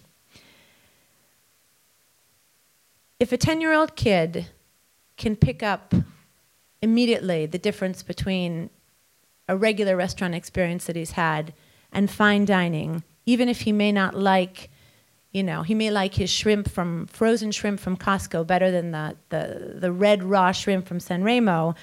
I think we have to think and ask ourselves as restaurateurs what fine dining means to us. And this word fine dining, it's become kind of a secret code at Francescana. It's kind of an all out alarm when we see that things aren't going well at the table or that someone has come with an expectation and it's not being met. It's like fine dining, fine dining, reflect on what you're doing. And because at the end of the day, the most important thing is the experience that the person is having at the table. Um, we've chosen to be a fine dining restaurant, so we live within this bubble. But I think that as a restaurant, every day, fine dining reminds us that as long as we fit in that bubble, we can do it. If we don't, we have to think about changing our format. So, next one. Oops. There we go. Netflix effect. Something else that I've been thinking about a lot and something that's been happening, a bit of a phenomenon right now, is the Netflix effect. I don't know if any of you saw the chef's table. Um, there's Magnus up there. Um, there's Dan Barber over here. If any of you saw the chef's table um, uh, documentaries, but they've had a quite an enormous effect on our business and our restaurant. And the Netflix effect, um, basically in t- spring of 2014, these documentaries came out about six different chefs from around the world. And the documentarist, who was the maker of Jiro Dreams of Sushi, wanted to tell stories about chefs and focus on their lives and their struggles and their difficulties. And um, in a way, he told stories that are a lot more democratic than restaurants really are because these stories were made very accessible and they were stories that were on a human level. As much as it was about the food or the ingredients or the ideas of the chef it was really about the stories. And they were created to generate a kind of addiction a kind of desire a kind of you know sense of discovery. And i think that um, you know one thing that, that, that massimo has to say about his document in particular is that he hated it he hated it because it didn't go into any of the details. It didn't talk about the team. It didn't talk about the art. It didn't talk about the complexity of the ideas. It didn't talk about, you know, all the the the the the, the flavors. But if it had talked about all those things, I don't think there would be the Netflix effect. And the Netflix effect is basically this.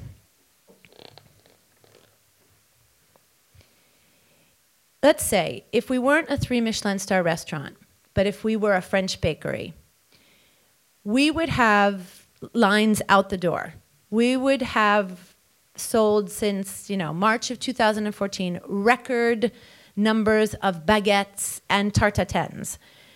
But we are a Michelin restaurant with 12 tables. So the only th- effect that we can really have is, you know, that we've seen is that the phone is constantly ringing people want to come to the restaurant. But it's a different kind of guest that we're seeing at Francescana right now.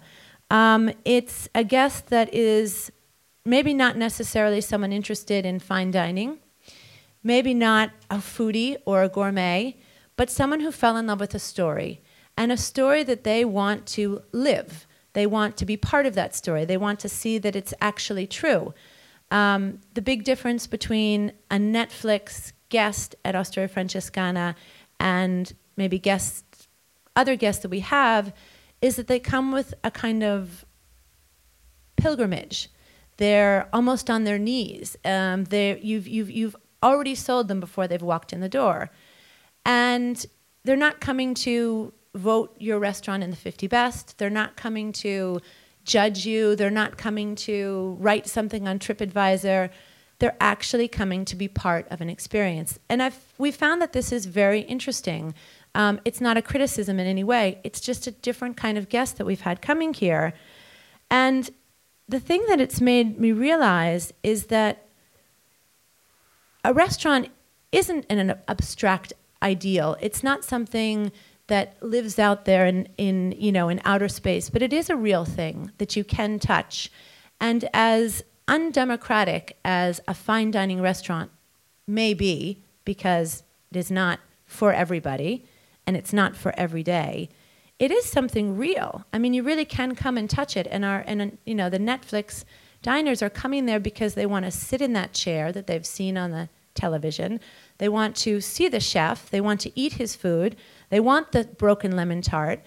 And what they're going to go away with is this story that they actually lived. So, um, in a way, it is a uh, fine dining restaurant is very democratic, and all you really need is a reservation and a credit card, and anyone can come in that door.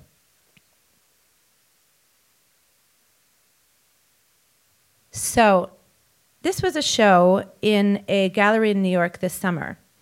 And um, this gallerist, uh, named Lisa Cooley, put together a group show around the idea of failure. And she called it I Dropped the Lemon Tart. Um, I Dropped the Lemon Tart is actually a name of a dish in Francescana. And it was one of the plates that was talked about in this do- Netflix documentary. And it's kind of um, a story of failure. And in fact, in her press release for the exhibition, she wrote, Along with death and taxes, human error and failure may be added as the only certainties of human experience. But if Massimo Bottura's tale of the dropped lemon tart reads as a fable about the generative power of these errors, failure itself must be reckoned as a force with not always so benign consequences. I Drop the Lemon Tart examines the entire spectrum of the fallout from this only human constant. So I found it very, we all found it very interesting that the Netflix effect not only brought people to the restaurant, but it took something from the restaurant and brought it into a completely different context, which was an art gallery in New York. Now, little did Lisa Cooley know, because she's never been to Osteria Francescana, and she's not a foodie. I mean, she actually, the funny story is that she discovered I Dropped the Lemon Tart from the Netflix um, documentary. But not only from the Netflix documentary, she told me later that she fell asleep when she was watching that episode. And that was her husband that watched it through the end of the, through the, end of the, the episode. And the next morning over breakfast, she was talking about this art show that she was putting together. And she said, You know, I still don't have a title. And he said, I think I have the title for you. You should call it I Dropped the Lemon Tart. And she went on to tell the story. And the story, very briefly, is that one of our chefs, Taka Kondo, was preparing this, um, these lemon tarts that were very much about southern Italy. They're about the flavors of southern Italy, they're about citrus, but they're also about kind of beauty, poetry, and um, when we think about southern Italy, we think about oftentimes gorgeous sunshine and lemons and ingredients, but there's also a broken element of southern Italy. There's the mafia and things don't run well and ruins everywhere, whether they're Greek ruins or whether they're, you know, the city of Palermo itself that was bombed out during World War II and has barely been reconstructed. So Taka was making this lemon tart, and it was a classic lemon tart. But during service, one of them broke. It broke on the counter. The plate broke, the tart broke. There was lemon zabaione dripping over the counter. And at that moment, Massimo steps in and says, Wait a minute, this is something spectacular. Let's stop and look at this. And took something that could have been tragic because you're in the middle of service and things are running and you know having something broken in the kitchen is always a tragedy but he took that tragedy and he turned it in, into something he saw the beauty of it. He saw that it was more of a metaphor for southern italy than the way the dessert had been designed originally. And so now we serve the broken lemon tart always broken in francescana so it gets broken every night. The plate we keep unbroken but the tart is broken. So there's this story of you know kind of tragedy and triumph and Lisa Cooley entitled her show. And in the show, there's a chair made out of um, wire that by a, um, a, a, Brussels group called Gelinas, and it falls apart when you walk by it. The paintings in the back are boarded up windows. Every single element. There was a really great drawing by David Shrigley where there are all these circles, concentric circles, moving into the center. And as they got closer and closer, there's the word shit. So everything was about failure. But what I found interesting is that here we are in a restaurant, fine dining, and one of the iconic plates in the restaurant is about failure. So, perfection and failure. Is fine dining perfection? Coming back to this question. Can it be about failure? Can it be about error? Can it be about mistakes? Can the iconic dish of our restaurant make those rigid rules, those strict rules of fine dining, somehow start to break down? When the lemon tart is served at the table, there's this, I don't know if you remember from Peter Pan, in when Peter Pan the story became a play on Broadway, the fourth wall of the of the of the of the theater was broken down at a certain point when Peter Pan gets the audience to clap for Tinkerbell. So everyone's cheering for Tinkerbell and everyone's clapping in the audience and you know it's it's it's a moment when it's no longer production but you are part of it. And in some way when you're served this dessert, you become part of a story, part of an experience. There's a smile on your face and that kind of rigid structure of the classic restaurant is broken down. Next. I'm going to do this right. Yes. No. Okay. Back to our glasses. So this is the sculpture that is in Francescana, and it's a sculpture by Carlo Benvenuto. Um, it is a sculpture that, and you can see the restaurant sort of in the background, but what's important about this sculpture is they are copies of glasses that are 25 cent Osteria glasses, the cheapest glasses you can buy. Um, but they really are about um, looking at a structure, looking at a form. So the artist chose this form as a container for an idea. And the idea is about finding beauty in unexpected places. And I think that these three glasses describe the philosophy of Osteria Francescana better than, than I can, for sure. Um, because Osteria Francescana and what we do there is trying to find beauty in unexpected places. So, three Osteria glasses on a pedestal, uh, dessert that could be a potato that wants to be a truffle, could be the broken lemon tart, could even be a bowl of tortellini and broth. Um, it's funny that when a 25 cent glass becomes totally useless because it's a solid Murano glass, you can't drink out of it, you can't use it in any practical way. All you can do is look at it and look at how the light reflects through it. When it becomes totally useless, it becomes an art object and it becomes something that helps you see the world from a different point of view blurred, upside down. Um, I would call it the poetics of the everyday. Osteria Francescana is not a French bakery, and it's not easily accessible. It doesn't feed many people. And in some ways, you could say it's as useless as the artist solid Murano glass is. But I think it's time that we acknowledge that the ideas that the chefs and fine dining restaurants and provocative restaurants and contemporary restaurants are experimenting with, the ones that they're developing, are constantly traveling outside the walls of the restaurant. So whether we are a democratic restaurant, we you know we can't serve a lot of people, but those ideas can leave our restaurant and affect people in a different way. The ideas reach beyond the flavors, they reach beyond terroir, they reach beyond the traditions and the landscapes, and for sure the ideas reach beyond the confines of fine dining. I think it could even be said that the true value of our restaurant and restaurants like Borago and Faviken really lay outside the restaurant itself. They're not necessarily contained within the walls. They lay within the stories that we tell and the books that we write and the recipes that we share. The value of our restaurants is in the chefs that we teach and that we foster, the schools, the communities, and the artisans that we safeguard, and also that the legacies that we leave over time.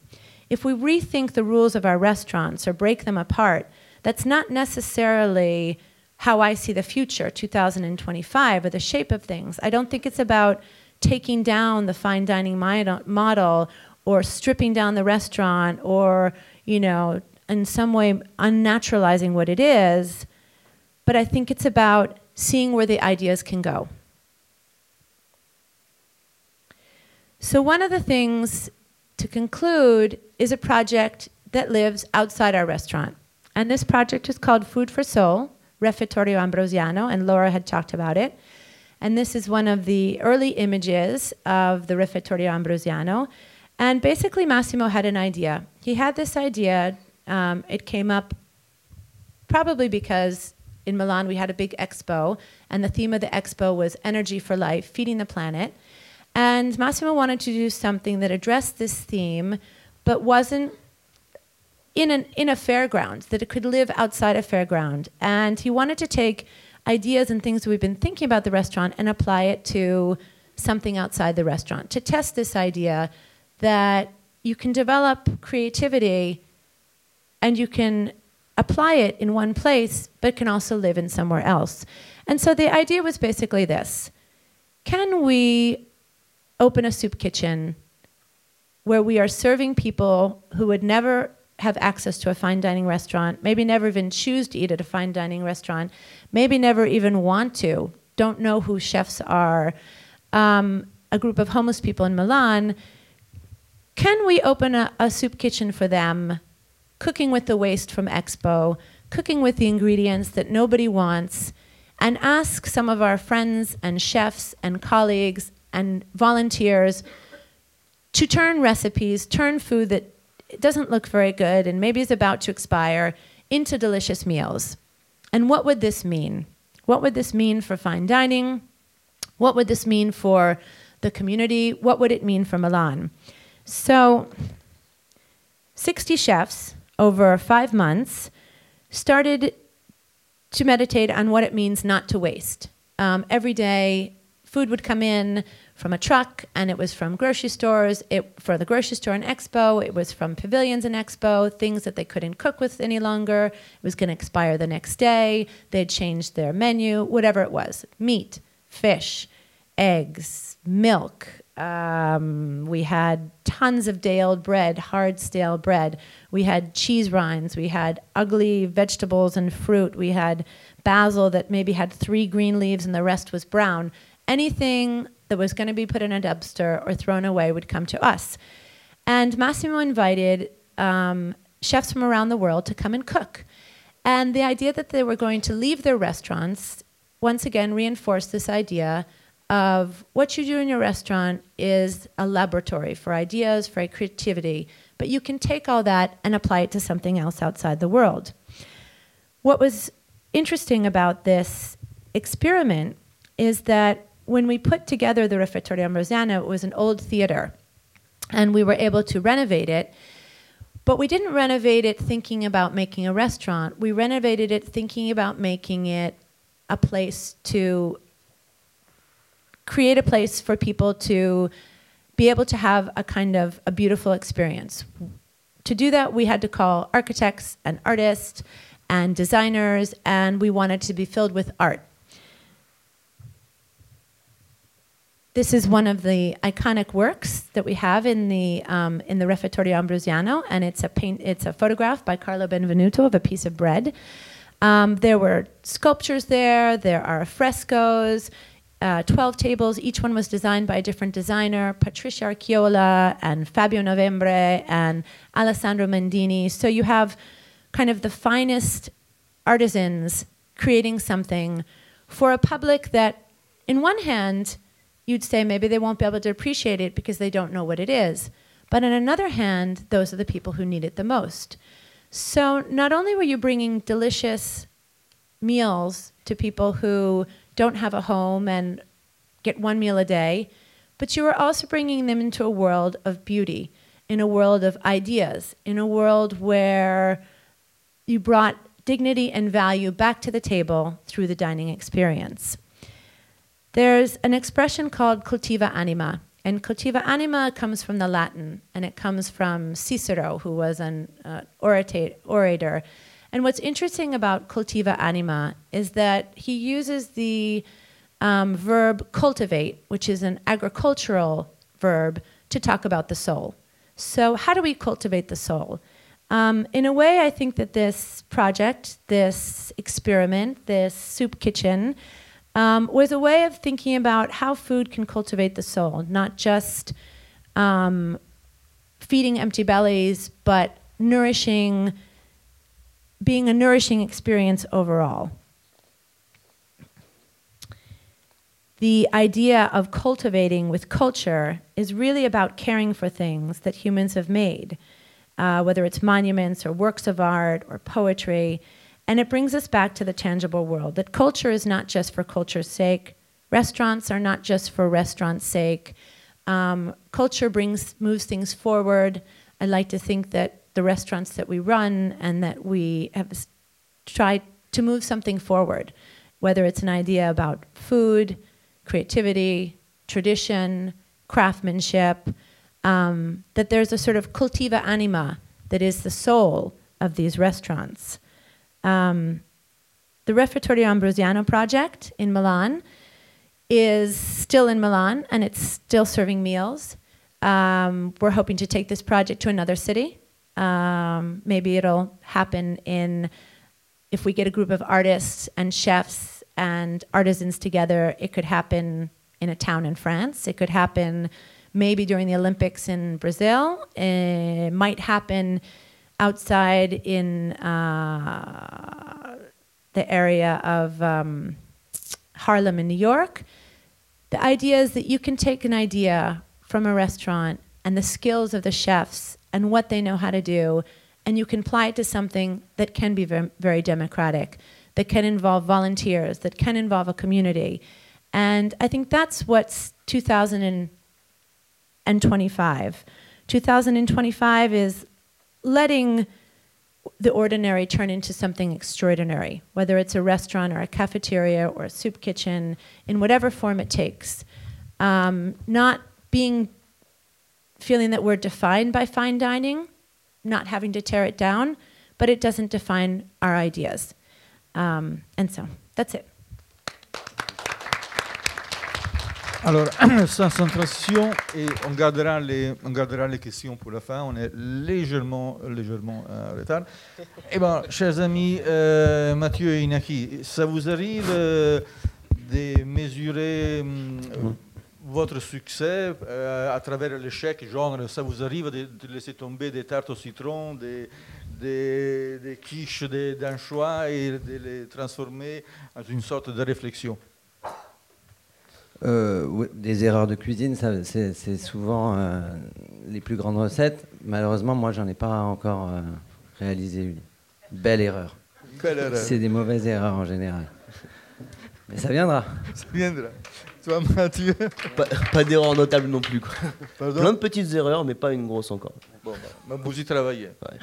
Bon, là, euh, je suis particulièrement heureux de, de vous avoir euh, là ici. de vous- je pense que hum, ça va être aussi agréable pour vous de dialoguer, parce qu'on peut dire quoi, on n'est pas dans une sorte de rapport père spirituel et fils prodigue, mais un peu euh, frère aîné, frère cadet, il y a une euh, il y a des, rimes, des rappels, et, mm, même, euh, même atmosphère, même presque identité existentielle qui, court du Chateaubriand au Café Sillon. Et hum, comment vous vivez euh, euh, ces rapprochements éloignés, cette, euh, similitude presque d'intention entre Paris et Lyon, différence d'âge, et vous faites une cuisine tout aussi euh, instantanée, tout aussi sans filet de protection, euh,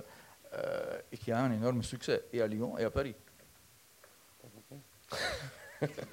Ouais, c'est very long question. J'ai compris. Bien sûr. Euh, non, mais euh, moi, je Non, bah, dois- D'abord, c'est toi les, C'est- les, les- les frérots aînés et lui c'est ton cadet? Mais moi, j'ai jamais senti ça comme ça. C'est euh, Ah, c'est c'est bien. quelqu'un Non, qui reçoit de, euh, amicalement, euh, avec euh, la cuisine entre nous deux, et puis euh, peut-être la même approche. Donc, euh, ce côté bistrot, ça, c'est. Ah, c'est- C'est un bistrot, c'est toi qui le dis alors. ce côté bistrot, j'ai dit. C'est toi, tu l'as dit. J'ai parlé de bistrot. Euh, ouais, Ouais. Bon, c'est dit. Voilà. J'ai évoqué. voilà, c'est peut-être ça qu'on a en commun. Moi, je pense que ce qui a un peu en commun, c'est qu'on on, on fait un peu au départ comme on peut, en fait, avec, euh, avec euh, les humains qu'on a autour de nous et les moyens qu'on a. Et les choses se font euh, euh, de façon vachement naturelle, j'ai l'impression. Enfin, c'est ce que je ressens en tout cas au, au château, quoi. Euh, que euh, ça se passe un peu, pas tout seul, mais presque. Et, euh, je pense que chez, moi, c'est un petit peu comme ça aussi. À mon avis, c'est ça le, vrai, le vrai li- lien. ce qu'on a en commun, en fait, c'est ce désir d'habiter. Moi, pour revenir sur mon histoire un peu, c'est en, en venant voir mes sœurs à Paris, j'ai toujours été fasciné par ces lieux bistrots, qu'il n'y avait pas trop, parce que je vivais sur euh, le sud de la France, il n'y avait pas ces bistrots, je ne connaissais pas. Et quand elles me sortaient dans ces lieux, mais ces lieux me, fascinaient. Donc après m'être mis à la cuisine, si j'avais à habiter un endroit avec euh, une cuisine, c'était pour moi une évidence de faire, euh, de, de- chercher un bistrot, un lieu très parisien, parce que c'était ces lieux qui me fascinaient. Et euh, ces ambiances euh, très particulières, euh, même s'il y a d'autres bistrots dans d'autres pays, enfin ces lieux-là me, fascinaient. Et c'est, euh, en fait, après coup, c'est, parce que la cuisine est importante pour moi quand elle est aussi dans une, dans une atmosphère, dans une autre. Donc après, j'avais pas réfléchi à la cuisine. J'avais pensé d'abord au lieu, en fait. Et après, ça s'est fait tout seul, moi, notre, notre proposition. Mais après, chacun habite un bistrot comme euh, il le souhaite. On voit de tout maintenant, actuellement, dans des bistrots. Il y a de, il y a de tous, les, tous les styles. Chacun l'habite comme il veut. Nous, on l'a pris. euh, Il existe depuis un siècle, voire deux. Et nous, on le prend euh, en ce moment comme on le veut, comme on a envie de le faire. Et puis après, ça, ça changera. Mais un bistrot marche, euh, en tout cas, toujours quand il est habité d'une façon vivante. Et euh, ce que viennent chercher les gens, c'est c'est un rapport, euh, c'est un, contact avec les gens qui travaillent dedans, qui vivent dedans et qui l'habitent. Voilà, moi c'était, et je pense que c'est un peu ça qu'on a la même en chose. commun. enfin, c'est- les, c'est- portes, les portes sont ouvertes plus facilement, enfin on ouvre la porte beaucoup plus facilement, j'ai l'impression. Et, euh, et c'est un, ça rend le lieu vivant et, et, et par les produits et par les gens qui y travaillent et par euh, les clients. euh, moi, Toi, je une clientèle vraiment, vraiment, vraiment mixte. moi, j'ai une clientèle très mixte et j'ai aussi des gens qui travaillent qui sont. euh, je suis le roi des reconversions. Toutes les reconversions viennent chez moi. Donc, euh, c'est plein d'univers différents et, parce que parce qu'il y a cette légèreté en fait qui fait qu'on ose, on ose me- enfin, venir nous voir pour nous demander est-ce que je peux travailler ici demain, mais je sais rien faire. Ok, on y va. Et euh, Est-ce que tous les étudiants de l'Institut Paul Bocuse à Lyon postulent pour venir travailler chez toi? Pas les étudiants de l'Institut Paul Bocuse, ils me boudent. Ah Euh, bon, pourquoi? ils, ils rêvent plus de trois macarons, mais c'est plus euh, des, des graphistes et ce genre de profils qui viennent. Voilà. Euh, très souvent des graphistes d'ailleurs. Mais pas, pas, les, euh, pas les élèves de l'Institut. Bon, Same in every country. Rien Euh, Vous adoptez, ben, Inaki était l'un des premiers à utiliser la formule de- du, du menu unique. Chez toi, Mathieu, c'est une formule euh, au choix, une entrée, une entrée, un plat, un plat, etc. Mais vous pensez qu'au bout de 5, 10, 15 ans euh, de ces formules uniques qui, qui arrivent souvent accompagnées de l'incontournable euh, wine pairing, est-ce qu'on peut trouver d'autres manières de, proposer la cuisine? Inaki parlait, que, disait euh, qu'il avait conçu les Chateaubriand justement pour pouvoir travailler d'une manière différente en cuisine dans des espaces qui n'étaient pas vraiment conçus pour faire la cuisine. Est-ce qu'on peut imaginer en au-delà du, du dogme actuel qui est celui du, menu unique qui sévit euh, presque partout Bah, enfin, il y, a- vraiment les problématiques des, euh, des produits, mais aussi des cuissons. Enfin, ces menus, quand même, nous permettent d'être euh, le plus proche possible du produit et des saisons, comme avec euh, beaucoup de légèreté, on change comme on veut, on fait un petit peu. Ça nous permet d'être vraiment plus, plus proche, en tout cas, des, des produits et des saisons. Et, euh, et des cuissons aussi, quoi. Parce qu'encore une fois, euh, euh, le système de la carte, comme les gens le rêveraient un petit peu aujourd'hui, ça ne nous permet pas d'avoir des cuissons aussi, aussi pointues qu'on peut anticiper parce qu'on sait ce qu'on va vendre et ainsi de suite. Quoi. Donc, moi, je pense quand même que dans le monde de- des journalistes et des cuisiniers, peut-être qu'on s'en lasse, mais dans la réalité du quotidien du restaurant, moi, j'ai pas de clients qui me disent euh, j'aimerais avoir du choix demain. Quand je leur, quand je leur pose la question, ils me disent non. Donc, euh, on n'est pas prêt de changer là-dessus, en tout cas. non. Et toi, Inaki Après, moi, je- moi, j'y suis venu par euh, parce que c'était, euh, j'ai vraiment pris un vieux lieu, un vieux bistrot où à l'époque on, on misait tout sur la salle, le nombre de couverts parce qu'on faisait des plats mijotés.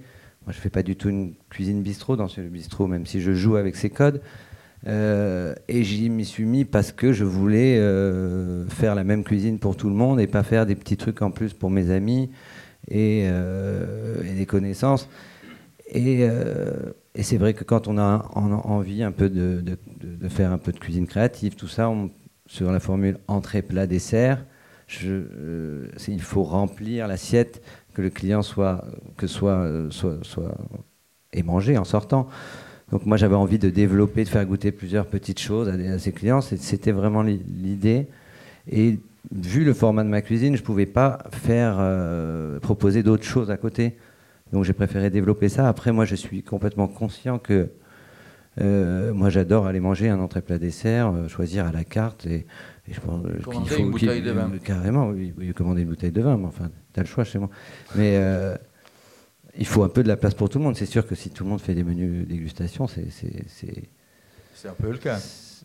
Oh, oui, il y en a beaucoup, il y a aussi de tout. Enfin, je pense qu'il y a pas mal de gens qui, qui vont changer, revenir un peu plus classique, plus traditionnel. Est-ce qu'on on insiste depuis quelques mois à un léger, appelons-le une sorte de retour à l'ordre? Si pendant, disons, euh, en France et surtout à Paris, euh, les mots d'ordre, c'était ce qu'on appelait la bistronomie, on a vu ouvrir des restaurants à droite, à gauche, dans des quartiers, en voie de gentrification, avec plein de restaurants qui travaillaient tous dans, un même registre, l'éclosion des vins nature, euh, plein de légumes de partout, on n'a jamais bouffé autant de betteraves que maintenant, c'est parti, les siphons, tout ça, la mandoline.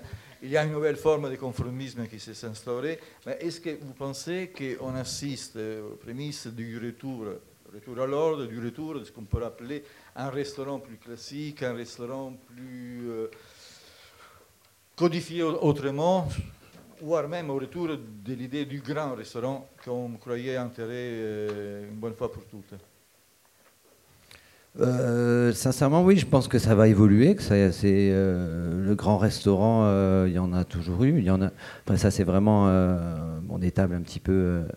tu fais, tu, tu, tu, tu veux parler des grandes tables?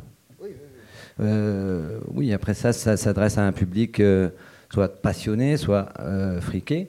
Nous, on va toucher quand même un peu plus de personnes. Et après, les styles évolueront dans, ces bistrots. euh, encore une fois, chacun. euh, moi, moi, mon histoire de bistrot, elle était euh, dans le siècle. Elle a été habitée par donc des gens qui faisaient vraiment une cuisine classique. Après, il y avait une famille espagnole qui a habité dans les années 80, mais ça gardait tout, tout, tout le, tout le charme, le, le côté classique bistrot du, du Châteaubriand, qui faisait de la cuisine espagnole. Après, ça a été habité par un Kabyle, mais tout ça, c'était, j'ai vu des images, c'était, c'était, c'était dans une ambiance bistrot. On fait, enfin, ça a toujours évolué ces lieux, ces lieux de vie de, accessibles comme ça. Et vous, dans 10 ans, vous Après, ça, c'est comment?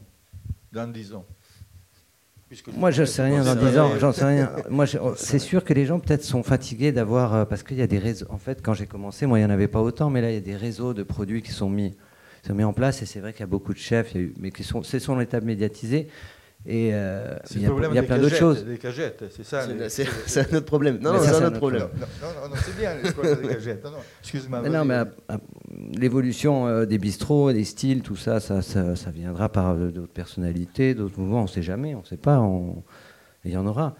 Euh, non, moi, c'est des- il y a d'autres évolutions que j'aimerais, des, des choses qui progressent euh, sur les. On est restaurateur, on, on jette beaucoup de, enfin, de, de- de- de- de- de- de choses, de recyclage, de machin. Enfin, Les cagettes. Les cagettes. c'est pas la ouais, beaucoup de cagettes, beaucoup de cagettes. Et je pense qu'il y a plein de progrès à faire là-dessus. Voilà, moi j'aimerais bien évoluer sur tous ces côtés-là. Et toi, Mathieu? Bah, euh, nous, enfin à Lyon euh, étant plus petit, euh, on a plus de, plus de rapports euh, directs, à mon avis, avec les, euh, avec les maraîchers en l'occurrence. Et là, on est vraiment en train de travailler sur de la, quasiment de la personnalisation de produits, où euh, on fait les plannings avec, euh, les maraîchers. Moi, j'achète des semences pour apporter de la diversité. Et en fait, on est quasiment en train de faire un peu du sur-mesure. Donc, euh, ça, nous, ça nous fait avancer et tout le monde n'a pas la même chose. Il y a un bout de parcelle qui est réservé pour nous et moi je veux ça. Et en plus, je veux pas le partager.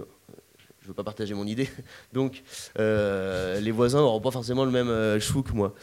Donc euh, voilà. En tout cas, on continue à avancer dans ce sens-là. quoi. Voilà. Et les cagettes aussi. Mais euh, on peut pas faire grand-chose. quoi. Est-ce que une question rapide pour Mathieu et Inaki pendant que Rodolfo se prépare? Ou vous préférez attendre? Une question.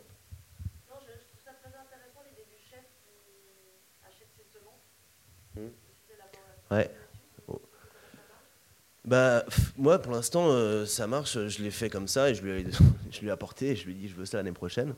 Et euh, parce que, parce que euh, nous, on a la chance de plus voyager et de, de- goûter plus de choses que les maraîchers, parce que enfin, c'est historiquement comme ça. Et, et donc, on, leur apporte des nouvelles idées. Et moi, j'aimerais bien aller encore plus loin, mais il faut tomber sur des, des gens qui, qui veulent bien jouer ce jeu-là. En tout cas, euh, là, c'est la première année que je le fais. Enfin, on a ouvert depuis un an et demi, mais cette année, voilà, j'ai acheté, euh, j'ai acheté de- des semences pour une, une- une maraîchère. Et, euh, et j'ai rendez-vous euh, là euh, en janvier avec un autre maraîcher pour faire la même chose. C'est le début, mais en tout cas, on, on travaille là-dessus, quoi. Voilà. Ok, formidable. Rodolfo Guzman du restaurant Borago, qui est venu directement de Yep. Transition. Well, thank you. Uh, I'm gonna go for, for English as well. So, uh, well, it's when Andy told me about this, you know, like, uh, who else knows, you know, how it's gonna be in 10 more years. But I got feelings, you know, I'm a cook, so, and I have this little restaurant as well called Borago in Santiago, Chile. Um, but, you know, we keep asking ourselves what's going on with fine dining. Uh, are those restaurants, you know, some of us, we're, we're very expensive because we deal with many things that normal restaurant doesn't. Um, so, um, but would be fair to say to say that are we giving more room for for more cheap restaurants, for uh, more uh, affordable restaurants in a way? Um, I think fine. Di- I'm, I'm not even sure if the fine dining is the right name for for for for what we do. I don't know. I'm still asking myself. So, um, well, some some people call cooks, you know, artists, you know, which you know we really. For me, as I grew up, uh, I understand when you, the better cook that cuts the fish, you know, like a, in a beautiful way, probably comes from practicing. So I will. Pr- the, one that it does the better is probably that spent it more time doing it, probably with let's say a Japanese master, maybe I don't know, um, and that would be a, a a good cook doing the fish, you know. So i in a way, it's it's it's kind of away from the art.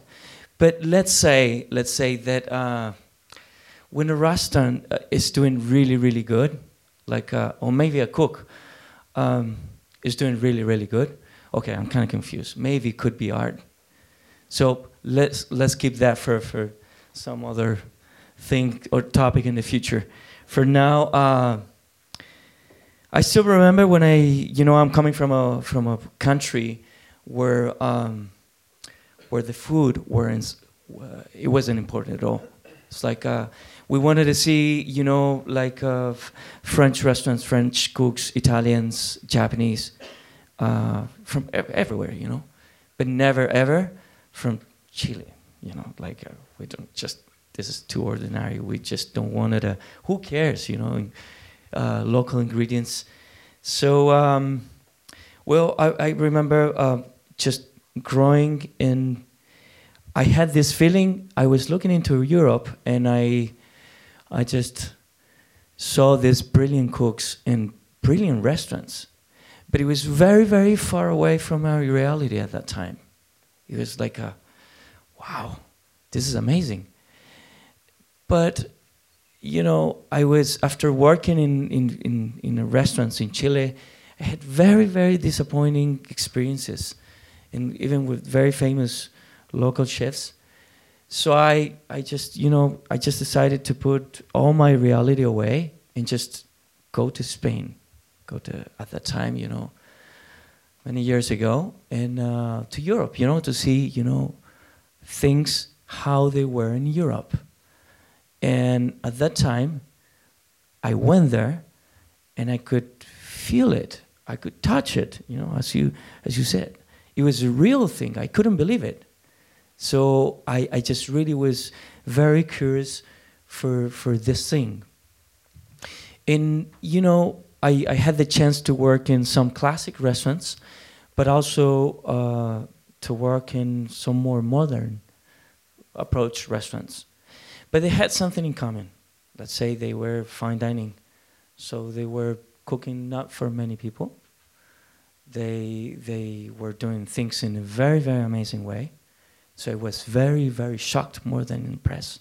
Say, um, and then, you know, uh, I keep thinking about what we're doing because cooks today, we we have families, you know. So that's we we wanted to hit the future in in in a in a more possible way, you know. And it, it probably you know when you have children, you have to spend time with your family as well. And you know, I was thinking about the fact of the fourth the fourth elements, you know, nature, you know, you got the fire, you get the air, you get the water, and uh, yeah, air, fire, earth. So we get the, the fourth elements. But there's a fifth element that is probably the most complex. And um, this fifth element, it's, it's about the mixture of all of them. And then, you know, you get the most complex uh, environments composed by this fifth element. In, in a way, I have the feeling that cuisine would be something very similar. Um, let me go to, uh, I have a very short imagine. You know, where's the, I'm sorry. I promise to be very quick. Yeah, can you maybe go backwards? Yeah, there you go. Maybe let's do that one. Yeah. This one? Yeah, and make it big maybe over there. Can we show it? Yeah, there you go. Okay, so this is it. Uh, it's a it's a fourth four elements. I call it myself. You know, when a few restaurants that we have around, you know, they do they they're focused on each of them. Some of them they're f- very focused on culture. Some of them are, are very focused on territory, and some of them are um, focused on technique, and some other are in seasonal products. But very very few in the world are very focused in something that I call the fifth element. All of them, and then we get something going on.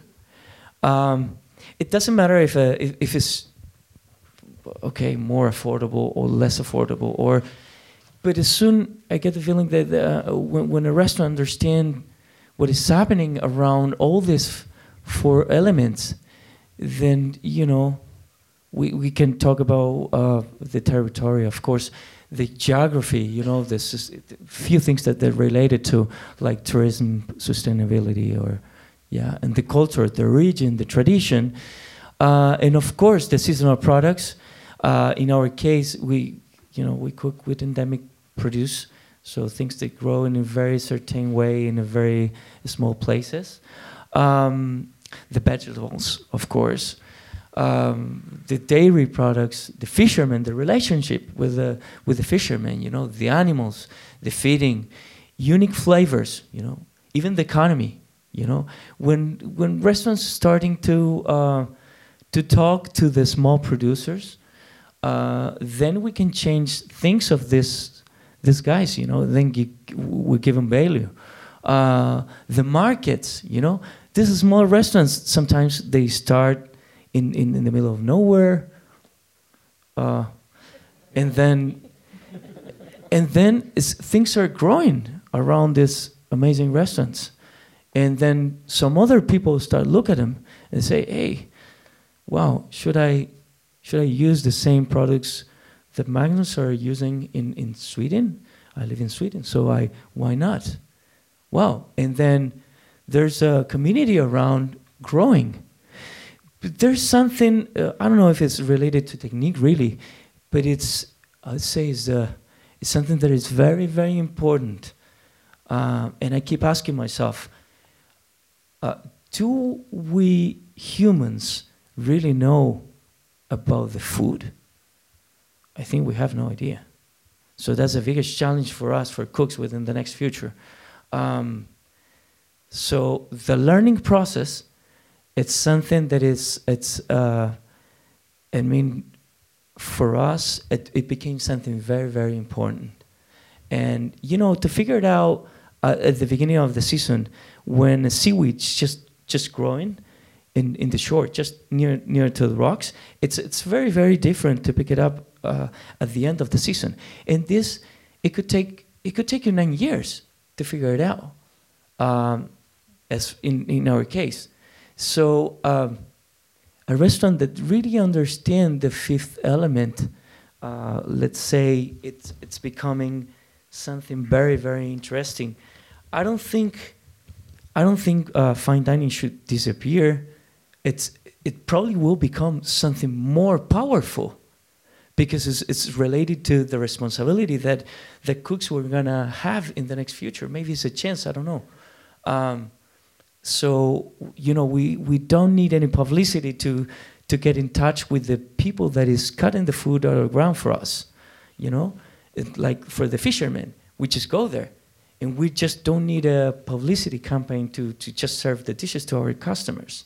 So we just serve it and they decide if they like it or not. So it's it's just very straight straightforward. And i think the, for me, the fine dining of, of, the future will represent something, something like that. Um, but anyway, I think um, the, the, the future of fine dining would be, would be in this way. Uh, let me tell you how, the, how my restaurant works and uh, how we, we will make changes for, for the next future, which is related. It's really related to how we wanted the things to be happen within the next future. Um, actually, our operation is fucking complex. Uh, there's more than 200 people behind the restaurant, between foraging communities and small producers from all over the country. So our food we're serving is about those small windows. 80% of our uh, of us Chileans were mestizos, so we have Mapuche blood. And um, now we, we're trying, we're not trying to imitate them.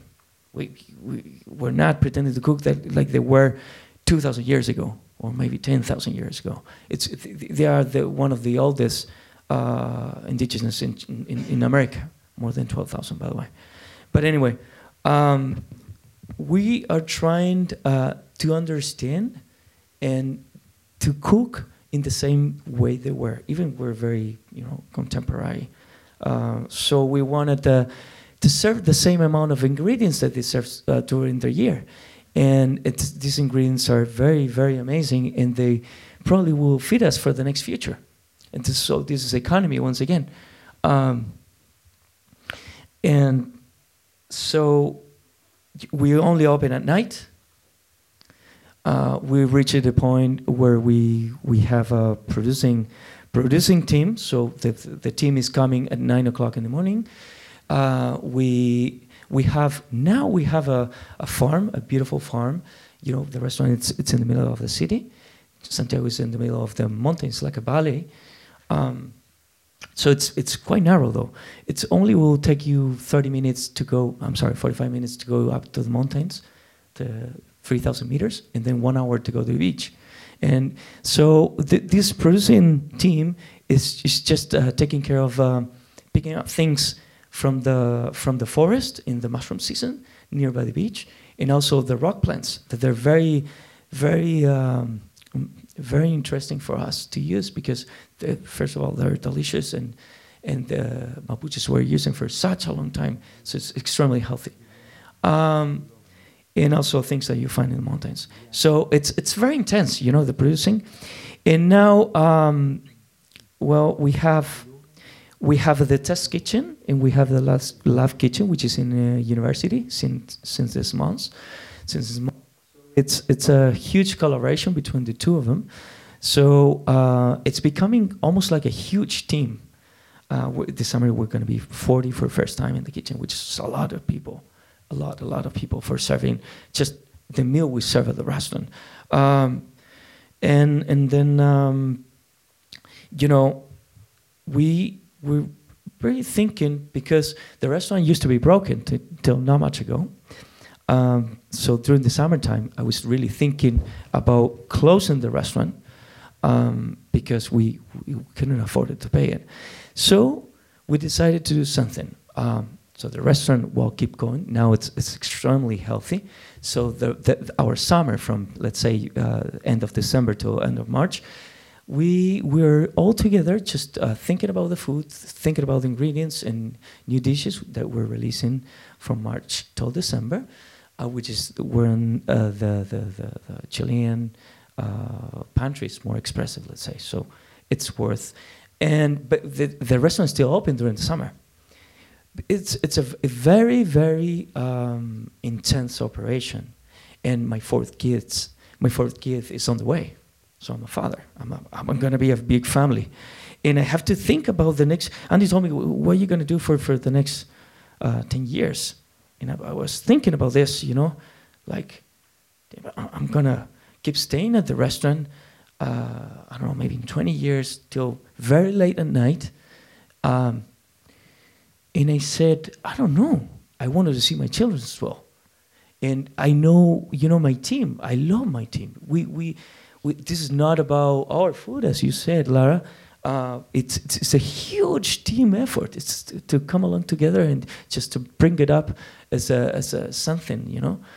And uh, and I'm very very concerned at this point of uh, less less hours for everybody. So that's why we're getting bigger and bigger. Um, but also, starters are coming from from Chile mainly, but from other places, even even from Europe, even from Asia.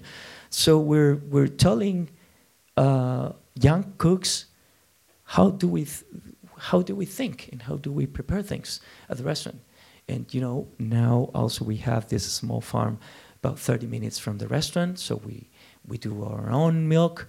Uh, you know the fresh milk out of the cows for, for, for the whole restaurant. We we plant and the donkey's milk. Yes, I forgot it. Sorry, Andy. Thank you. Uh, and you know we got the um, we planting vegetables that never were planted in a farm because Mapuches were foragers, not not farmers at all. So and it it, it has been a an amazing result. And in, in, with with our dishes, it's, it's fantastic. But anyway, uh, so we get this thing going on in Santiago. It's in the middle of the city. You know, food weren't important to us, to Chileans. And now things are changing. You know, and I've, we've seen some young cooks. uh, They used to work with us. They're opening few restaurants around the city. So now we build up into a small community around the city, and um, so yeah. th- but in 2018, uh, we're gonna we have to. I don't know if to say unfortunately or fortunately, but uh, we have to move the restaurant. And yes, we are. So we, we're moving to this beautiful place. And I was just talking to Magnus. We were just arguing. I don't know. We're going to be close close to the mountains, but but we're still in the city.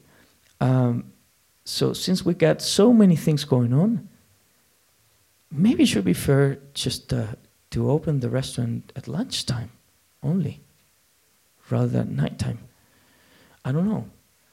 I don't know. Maybe it's it's a it's a good possibility, and in order to to to, to get better quality for everybody to work, so uh, schedule change, uh, time change for everybody almost, and, uh, and and and of course, something that I, I keep saying to the team, and the team really really knows about this, is uh, economic guy will probably kill me. It's uh, the most important thing for us is not the customer. Forget about it. Who cares? We are the most important guys. And then the customer realizes what we are. And then it's all about respect. If we respect ourselves, then we will be happy to receiving at our house everybody, to being able to enjoy better. So this is this is I think the our future, and I I almost you know have the feeling that more or less like uh, these fine dining restaurants, I don't know how to call them really, um, within the next future, it doesn't matter if it's small, big teams, small teams, all depends on, on the reality, you know. I think every country is different, but um, in a way, I have a sense that it's going to be growing, maybe less, but more meaningful to community and societies. Thank you. Merci beaucoup. On passe directement à Olivier Joyard et évidemment vous pourrez poser toutes les questions euh, après Olivier, y compris euh, la fameuse question à Magnus sur la fin des, des emails. Ah.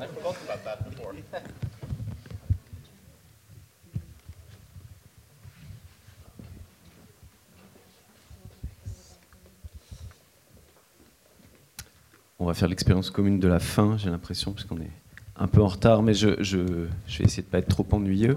On- n'est Quand- pas en retard, tout va Hein bien. Tout va bien. D'accord, Prends ton ok. temps. Quand, quand Andrea m'a demandé de, de- de réfléchir à cette idée du restaurant du futur, euh, par esprit de contradiction, je suis revenu à peu près, disons, 15 ans en arrière. Euh, et en plus, dans un domaine qui n'a rien à voir avec la cuisine, c'est le, cinéma. C'est là dont je viens. Moi, j'ai été critique, comme il a dit. Et la cuisine est arrivée plus tard, dans la continuité d'ailleurs, pour moi. Comme si c'était la poursuite du même geste par des, moyens différents. C'est pour ça qu'aujourd'hui encore, je, mélange les deux. Donc, quand il m'a parlé du restaurant du futur, je me suis d'abord dit, bon, il ne sera pas futuriste, ça c'est sûr.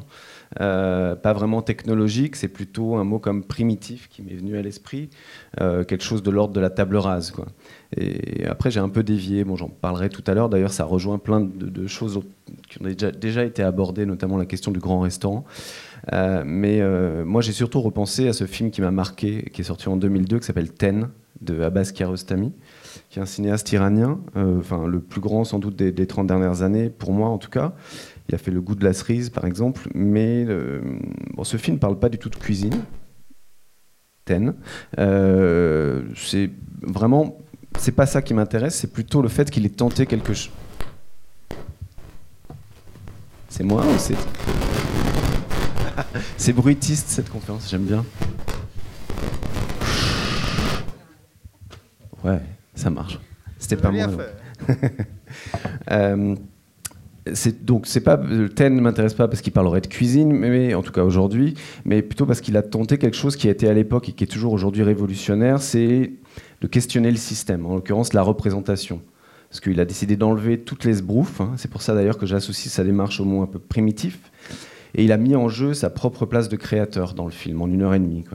Je ne vais pas vous raconter le film qui de toute façon ne se raconte pas vraiment, mais pour faire simple, il est entièrement dans un taxi, c'est un huis clos. Euh, Il y a un personnage récurrent, la femme qui conduit, et d'autres qui font que passer.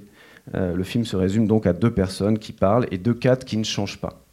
Euh, on va le voir là. On va voir juste un extrait de, de deux minutes qui m'intéresse pour le dispositif et pour qu'on voit un peu de, quoi il s'agit, juste pour situer la scène, la jeune femme qui ne conduit pas est en pleine déception amoureuse. Donc voilà. Et tout est fait exprès, hein. le son pas terrible, le flou et tout ça.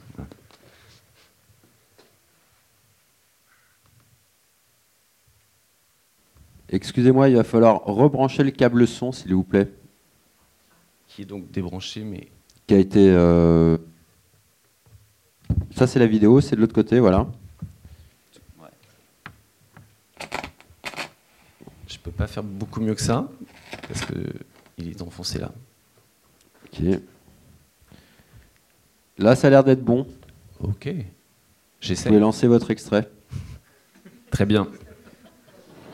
حالا حالت چطوره؟ می‌تونی الان بد نیستم. البته فکر کنم بهتر.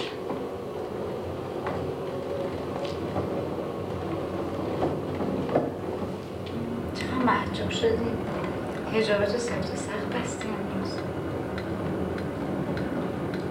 بهت نمیاد اینجوری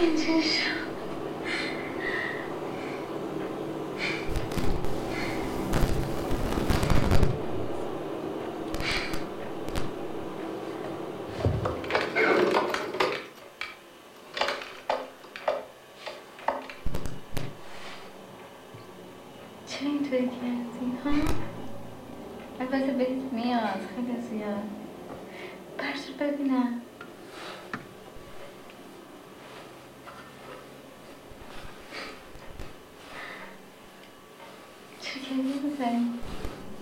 Huh? We're gonna assess the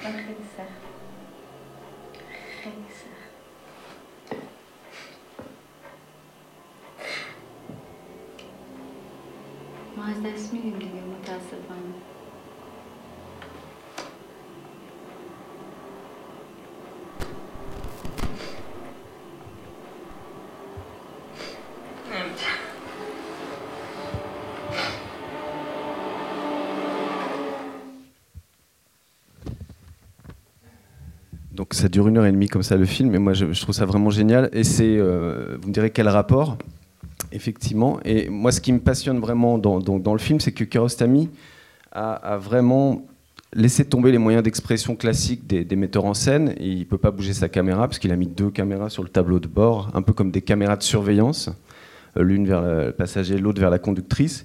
Et donc il laisse tomber euh, les travelling, le fait de s'approcher des comédiens, toute la dramaturgie qui donc est liée à l'écriture avec la caméra, disons, tout ce qui fait en général que la personnalité d'un metteur en scène au cinéma ressort. Euh, et tout ça, il le refuse un peu radicalement.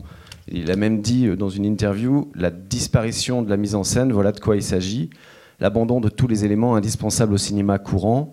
Et je dis avec beaucoup de prudence que la mise en scène, au sens habituel du terme, peut disparaître durant ce genre de processus le metteur en scène dans le cinéma ressemble plutôt à un entraîneur de foot.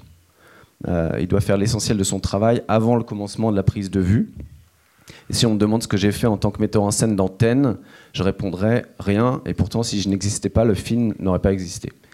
Ça me fait un peu penser à ce que Magnus disait sur son travail dans à Fabiken dans la cuisine. Et donc être absent et présent à la fois, vraiment simultanément, à la fois exister hein, sans occuper tout l'espace avec son ego. euh, je trouve que ce que dit Kiarostami fait un peu tilt. En tout cas, ça soulève une question sur la place du, du créateur qui peut, pour moi, s'appliquer à, ce, à quoi on essaie de réfléchir en fait sur la cuisine aujourd'hui et dans, les 10-15 ans à venir.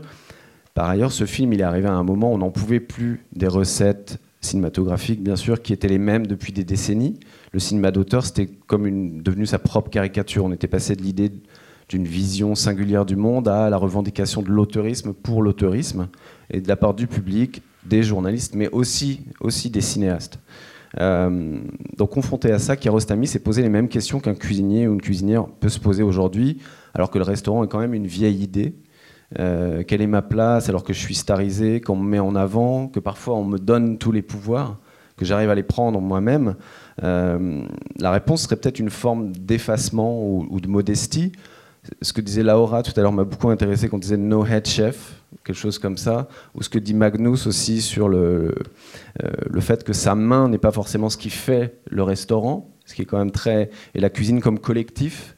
Ça, c'est vraiment des questions pour moi qui sont centrales aujourd'hui. Et parce que ça ne veut pas dire que le, le- chef va s'effacer, que c'est la fin de- du savoir-faire ou de la technique, mais euh, Kiarostami, lui, il ne s'est pas effacé quand il a fait Ten, il a fait de la mise en scène, mais d'une autre façon moins voyante, plus subtile. Et sous forme de blague, c'est un peu ce qu'il a dit en, interview. Il dit j'ai pour la première fois j'ai perdu mon standing comme cinéaste parce que j'avais même pas de chaise à mon nom sur le tournage. Parce qu'il paraît que concrètement il donnait ses instructions aux actrices à travers des oreillettes. Il était couché sur la banquette arrière de, la voiture. Et je sais pas si on peut imaginer un chef faisant ça, euh, genre Magnus qui fait ses, ses invoices et qui euh, par oreillette donne des petites avec des caméras de surveillance dans la cuisine. Je sais pas, mais en tout cas moi, je me demande si on n'est pas un- une sorte de tournant, en tout cas par rapport à la question de l'auteur. Alors, on ne peut pas plaquer les expériences, hein, parce que la comparaison entre un cuisinier et un cinéaste, elle a aussi elle a ses limites. Euh, Rodolfo disait l'artiste, le cuisinier. Moi, j'essaye de mettre un peu ça de côté aussi, parce que c'est sûr qu'ils n'ont pas les mêmes ambitions, les mêmes contraintes. Bon, à partir du moment où on doit nourrir les gens à, heure fixe, on s'éloigne peut-être de l'art euh, immédiatement, mais c'est euh, quand même le statut d'auteur en cuisine, il a une signification. Et je ne parle pas du fait de mettre un copyright sur les plats ou d'empêcher les photos sur Twitter ou sur Instagram.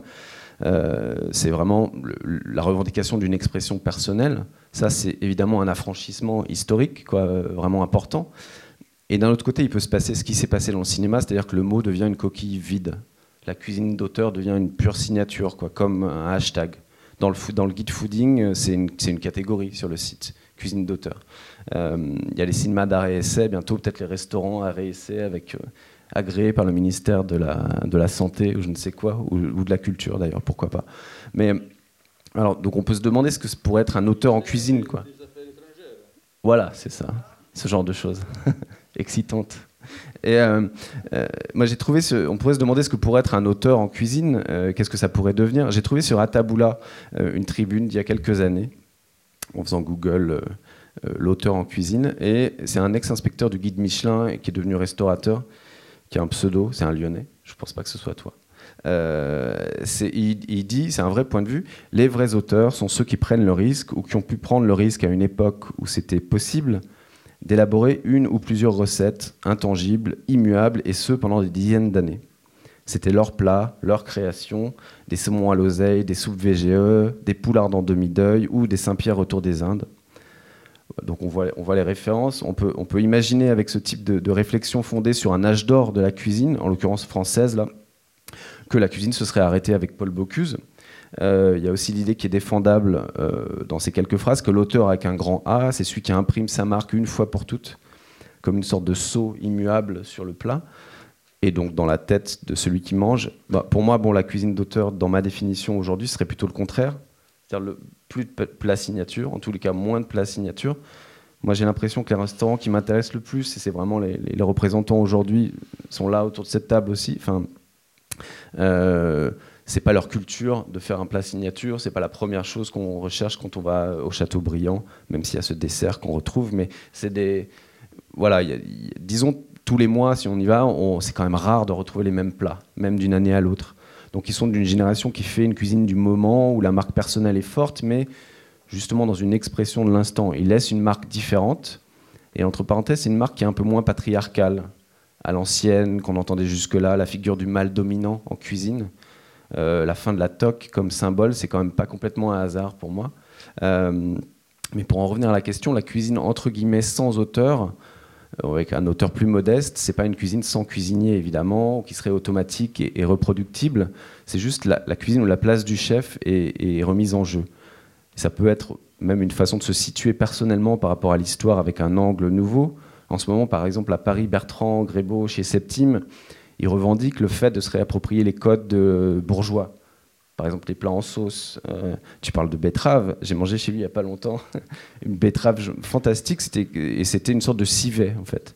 Il y avait un jus de betterave lié au sang. Enfin, c'était, euh, je trouvais ça vraiment fort. Et c'était euh, un travail d'auteur, au- vraiment, mais pas du tout dans l'ancienne définition. Donc l'auteur, ce serait ni le cuisinier qui refait le même plat tous les jours, ni dans l'excès inverse, celui qui se cache derrière le produit en disant que le produit décide tout. Euh, parce qu'on a quand même entendu pas mal ça. Euh, pour moi, le chef contemporain et celui de dans 10 ans, c'est peut-être quelqu'un qui pense la cuisine, c'est-à-dire dont la tâche n'est pas seulement manuelle, mais intellectuelle. Euh, il essaie de se libérer, y compris des contraintes d'image et de ce que la starifica- starification, pardon, avec un T, peut provoquer. Je- on peut se demander, du coup, avec cet auteur un peu nouveau, quel nouveau restaurant Je vais mettre juste une, petite suite d'extraits d'une série que j'aime beaucoup, s'appelle Tremé, qui a été créée par David Simon, qui a fait The Wire, et dont l'une des passions, mis à part écrire des, des chefs-d'œuvre, c'est la, bouffe. Et il a même convaincu David Chang d'apparaître dans la série. C'est dans la, saison 2, ce qu'on va voir. C'est des épisodes qui, là, pour le coup, parlent totalement de cuisine, alors que la série parle de la Nouvelle-Orléans. Alors, donc c'est un, un petit montage qu'on a fait qui regroupe quelque chose qui est, voilà, dans la discussion. Dude, I work in the best restaurant in New York City. I, I'm at the forefront of a new age of dining, the new paradigm. I gotta cook on this one like you're a piece of shit. A little hyperbolic, but I don't necessarily disagree. It's really that good, Lucky Peach? It's not just that it's good, it's it's different. It's something totally new. I- it's fine dining, but it's not. Right? Am I right? It's a, none of the pretension of like uh, Le Bernardin. No offense. Oh, none taken, but you left it. I did. I did. It's just, it's fucking Michelin level food over a fucking counter. Uh, we cook for other cooks. I mean, half our customers after 11 are other chefs. Your chef and yours come to mine to eat our fucking food. That is something totally new. You'll see. All right. And voila. Scrapple from the apple, but with a twist. Grapple, my favorite. Everything but the oink. Squeal. on. And you take on stand by. Mmm. What is that, ginger? Cilantro, yummy. Be good with grits. What? What's wrong with it? Imagine if we worked on this lucky peach, right? If we all worked on this idea together, scrapple, it'd be transcendent. I'm telling you, my chef, he's doing something special. You're doing something special. This is shit. Whoa! Dude, don't We'll eat it. Really? Take it, you fucking jackals. You say it. Thank you. Ça continue.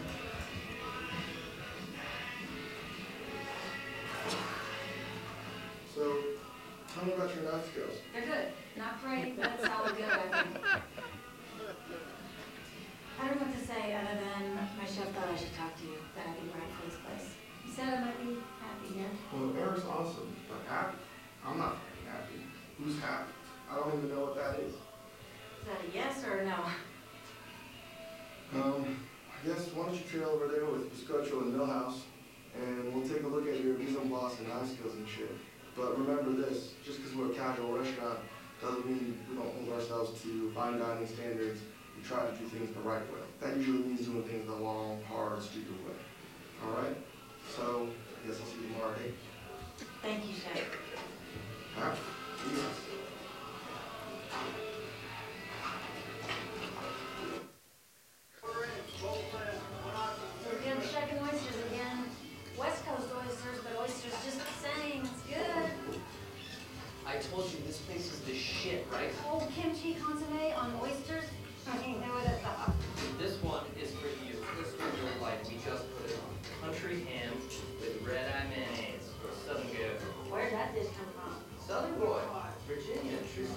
South. Remember? Come over here.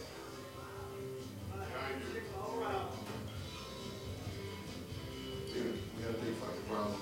Tomorrow, we gotta change the menu. There's been a development. Yeah, how are we're gonna sue as a vegetarian? She freaked out because broth wasn't totally veg. And I told her that we didn't have any strict vegetarian options except ginger scallion. Calls the next day, says I lied to her. She's fucking freaking out. It's a total pain in my ass. What do you to do? Fuck her, man. Start tomorrow, let's put pork every fucking dish.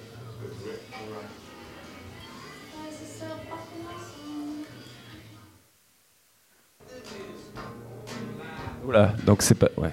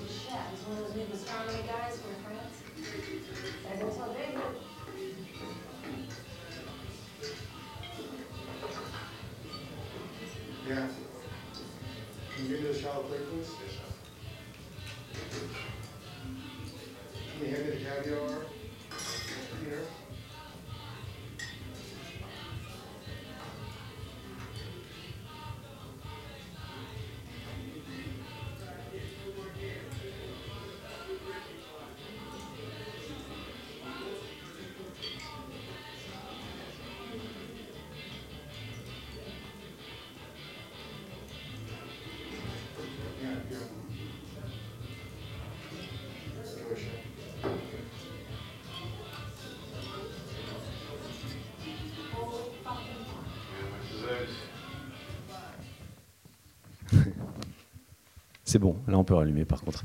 Those French Bistronomy Guys. Ils sont là. Je sais pas si ton imitation est très bien réussie, euh, Iñaki. Mais, mais, euh, bon, au-delà de ça, il y a quand même l'idée centrale dans les extraits du mélange entre, dont on a vraiment parlé, entre le fine dining, disons la haute gastronomie, et un esprit et un décor plus, plus simple, casual.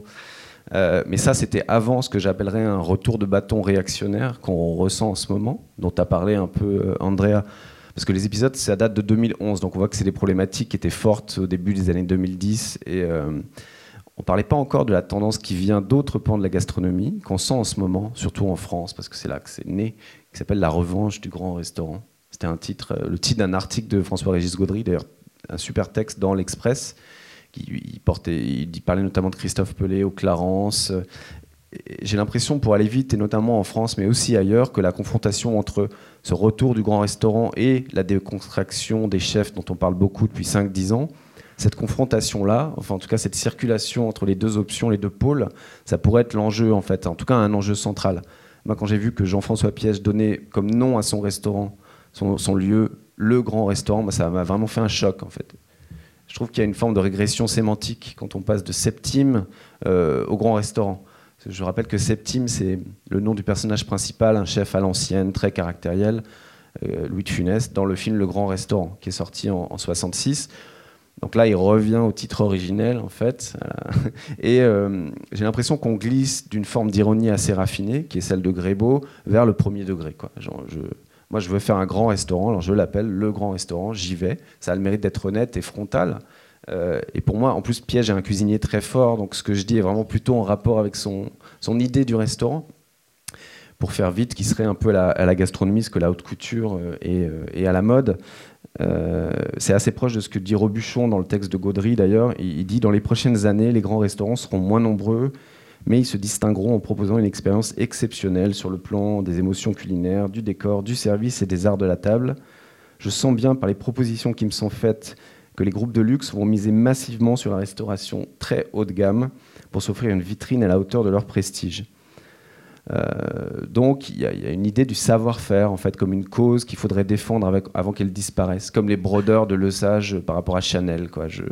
Et ce serait le restaurant comme une sorte de musée gastronomique quand même aussi. Après, il y a aussi des musées qui sont consacrés à l'avant-garde. Donc le grand restaurant, c'est pas forcément anti-moderne euh, à mes yeux, loin de là, et surtout aujourd'hui quand même. Mais euh, on trouve quand même cette notion d'une démonstration d'apparat, d'exclusivité, de, de grandeur. Moi, je suis peut-être plutôt du côté de quelque chose de plus minimal. Et j'ai discuté avec, euh, justement avec Bertrand euh, Grébeau, parce que ça l'intéressait beaucoup ce dont on parlait ce matin. Et donc, il- cette question de- des oppositions, il m'a un peu autorisé à retranscrire ce qu'il m'avait dit. Donc, euh, en gros, il explique que pour lui, dans les années qui viennent, ça va se, rééquilibrer, parce qu'il comprend que certains peuvent avoir envie de préserver ce- ce- cette espèce d'idée du patrimoine, que la cuisine serait aussi de l'histoire, euh, le service à la française, par exemple. Et il dit, d'un autre côté, que les gens de la bistronomie ou les néo-bistros, je ne sais plus comment il faut les appeler aujourd'hui, il y en a plein qui se sont jetés la tête la première dans cette nouvelle façon de faire un restaurant et qui n'ont pas tenu, parce qu'ils pensaient que c'était facile. Donc il y a eu un écrémage, et là il dit, comme dans tous les mouvements, il y en a plein qui jaillissent, qui prennent le train, et tous ne tiennent pas le choc. Et il a ajouté, aujourd'hui, en tout cas il parle de Paris, je crois, tout est un peu cuisine d'auteur, et c'est pour ça que tout se ressemble un peu. Donc il, il pas, je pense qu'il y a une, une prise de conscience un peu. Et, il dit que pour lui, aujourd'hui, être un auteur, ça peut donc vouloir dire proposer une réinterprétation perso du, classicisme, le fameux civet de betterave dont je parlais tout à l'heure. Après, il a parlé un peu de la réflexion qu'il a, qui est euh, assez proche de ce qui a été dit aussi ce matin. Euh, pour lui, la première question, c'est toujours est-ce qu'on va plus loin? Comment on peut aller plus loin avec le restaurant? Est-ce que c'est rajouter des couverts donc en faisant une cuisine peut-être plus simple, puisqu'on ne peut pas changer de lieu, en tout cas pas tout de suite Est-ce qu'au contraire, on enlève les couverts et, on passe En ce moment, je crois que le menu dégustation chez lui, c'est 65 euros sans le vin. Et il dit qu'assumer un menu à 100 euros tous les jours, ça obligerait à certaines formes, un certain langage. Et la phrase qu'il a, c'est il y a un moment où ça bascule, bascule vers autre chose. Et, euh, il dit finalement qu'il il préfère rester dans son format parce que ce qu'il a choisi lui laisse une, liberté d'erreur. C'est vraiment le mot. Et donc une prise de risque qui serait, qui rien à voir avec les grands restaurants. Donc il est, et je pense beaucoup euh, sont dans une période d'intense réflexion en ce moment. C'est quand même assez excitant. euh, peut-être, euh, et avant de, vous laisser la parole et de, terminer, je voudrais juste, moi, pour dire, en fait, plutôt que primitif dont je parlais tout à l'heure, pour moi, le restaurant du futur, ou en tous les cas, bon, hein, des, des quelques années qui viennent, sera plutôt fait de fluidité. C'est-à-dire une fluidité entre les genres. Personnellement, je l'espère beaucoup plus féminin, vraiment. Après, il faudra définir le féminin, mais ça, c'est une autre question. Aussi une fluidité entre les conceptions, donc haute et basse cuisine, comme on disait, haute culture et basse cu- culture, euh, avant que tout ça n'explose. Et ça fait quand même 50 ans que ça a explosé euh, dans, le, dans les- la pop culture. J'aimerais bien que ça arrive aussi de manière plus formelle, disons, dans le restaurant. Fluidité entre les rythmes de repas, courts ou longs, que tout ça soit un peu plus modulable. quoi. C'est-à-dire en gros les évolutions actuelles, mais poussées, vraiment. Moi, je vois le restaurant comme un lieu transgenre, un lieu d'expérience pour tout le monde et pas juste pour les chefs qui sont là à, s'amuser. Et heureusement qu'ils s'amusent, mais il y a vraiment une circulation à inventer, je pense, euh, ou en tout cas à, redéfinir. On a remis en cause l'entrée plat dessert. Je pense qu'on peut aller beaucoup plus loin que ça, vers un lieu où il y aurait un seul impératif, une seule règle en fait dont on peut pas transiger, avec laquelle on peut pas transiger, qui serait se nourrir, nourrir des gens au rythme des saisons. Après, il y a plein de choses. On voit ce que font euh, Fulgurance avec leur restaurant à Paris, Sophie euh, Cornibert, Hugo Hiverna. Le principe, c'est qu'un un ou une jeune chef s'approprie le lieu tous les six mois et se lance pour la, première fois. Donc le restaurant devient un moment, une manière de voir un instant T, un apprentissage en direct en fait. Donc pour moi, c'est assez très contemporain et bienveillant.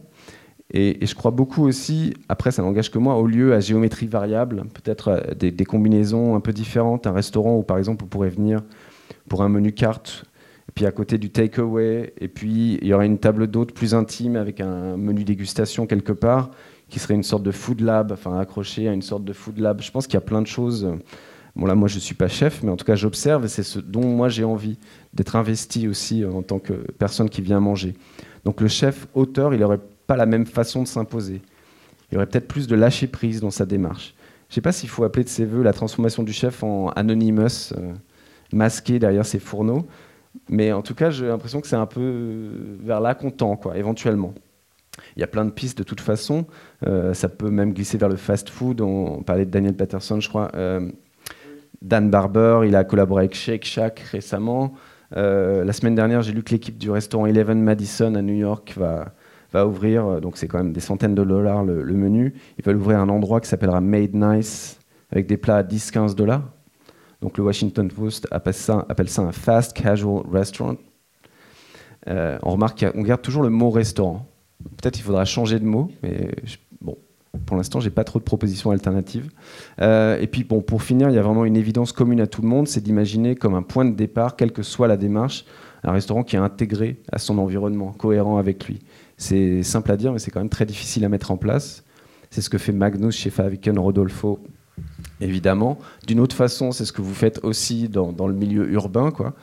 Euh, euh, c'est typiquement le projet du nouveau Noma euh, à Copenhague où ils veulent une sorte un fantasme de l'autarcie quasiment du restaurant qui serait en ville mais qui aurait aussi un potager.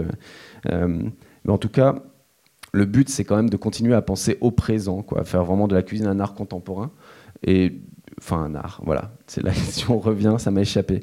Euh, et donc voilà, je pense qu'il faut vraiment pas revenir du tout au restaurant d'hier et que ça, ça s'invente collectivement avec ceux qui font la cuisine et aussi ceux qui mangent, quoi. Voilà. Euh, donc il y a des voies de communication à inventer. C'est ce que je voulais dire.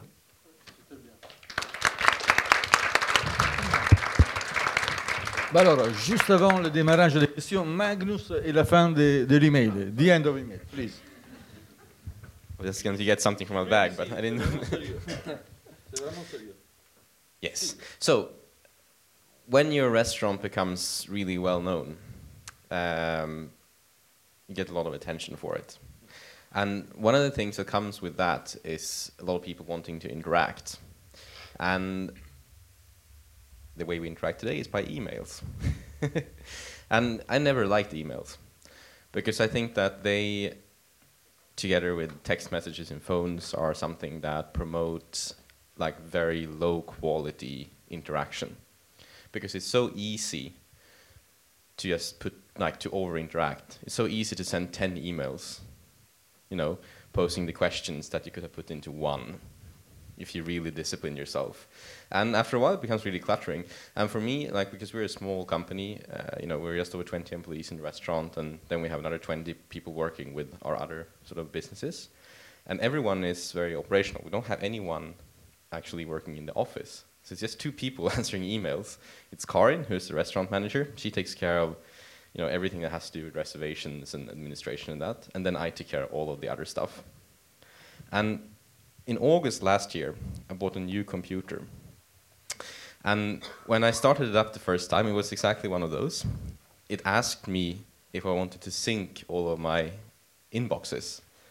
And I said, yes, of course I want to do that. And then it said that if you proceed now, we're going to delete all of your previous, e- previous emails.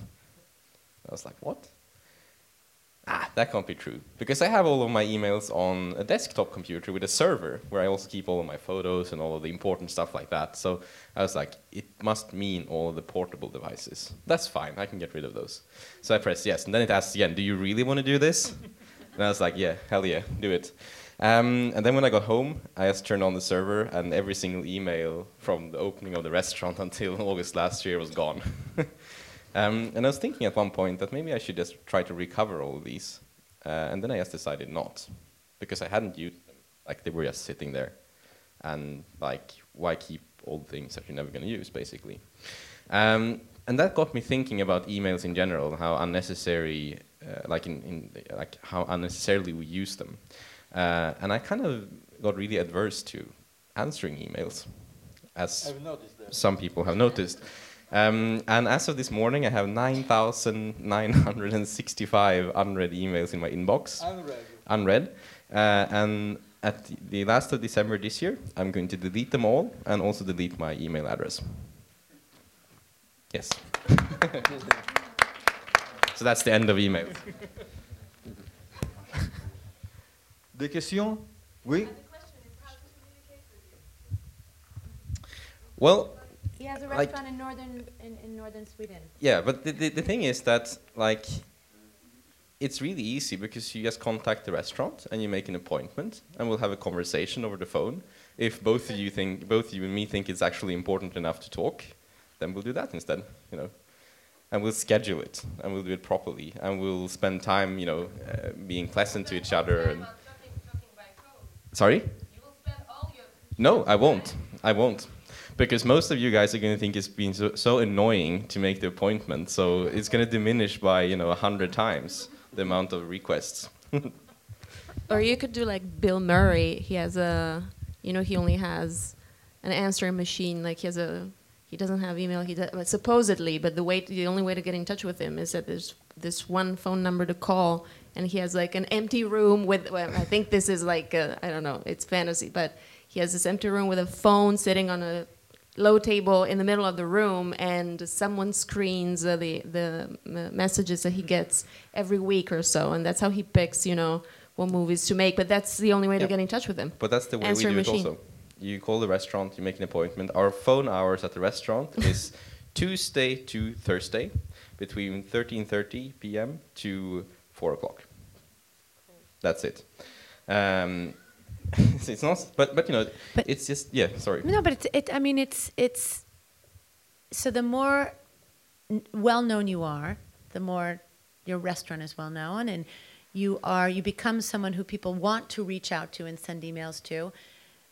But just because you're well known and your restaurant is, you know, you've written books and things, doesn't mean that you have that time or that, you know, that you can dedicate in it. But there's this sort of assumption that, you know, you can be accessed at any moment of the day. And Yeah. I find that, you know, with, with us in the restaurant as well, and Massimo, that, you know, and he feels somehow that he can't say no, that he has to be available Yeah. and accessible at any time. But- and I think that's wrong. I really think that it's. the public d- develops a sense of ownership on public figures when it's and it's the same thing. It's converging. It's uh, you know gastronomy, just like it's always been with rock stars and. Uh, and you know, big screen stars, you feel like uh, they belong to you, a little piece of them, and you're entitled to having that piece. Obviously, it's not always right. No, and then we all have quite a lot of stuff to do as well. Exactly, exactly. That's kind of important. But and it's um, uh, I read an article uh, on my way down here. It was an interview with uh, um, a Swedish author of children's books. I used to read her when I was a kid, and her name is Barbro and she. Uh, um, she's written some fantastic, very quirky children's books, and she's like impossible to get in touch with. I've never read an interview with her before. She's 78 years old, and uh, it was really interesting to see. And she said that she doesn't have a cell phone, she doesn't have a computer, because she doesn't believe in that form of communication. And when people call, she never picks up. She just lets the answering machine take it, and then maybe she picks up afterwards if she feels that someone she wants to talk about. And and I kind of feel like that sometimes also because I do the same with my phone. Like I never answer if I don't recognize the number. And even if I have a protected number, there's so many people calling, so many weird people calling that you don't like if you if you just spend time interacting with everyone, you would not have time to do anything else. you know. That's why you delivered your book on time. It was one year late. Des questions Oui, oui, oui, oui.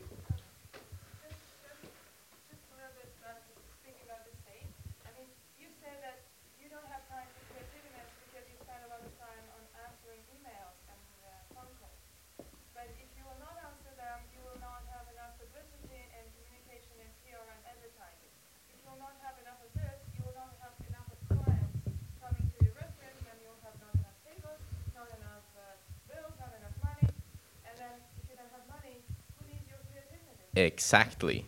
But I never said that I don't have en- enough time for creativity because I answer emails. You said that. yeah, yeah.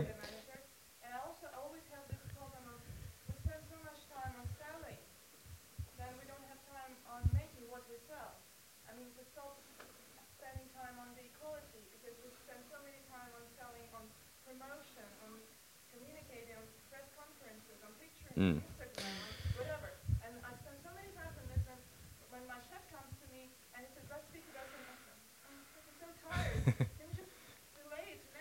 yeah.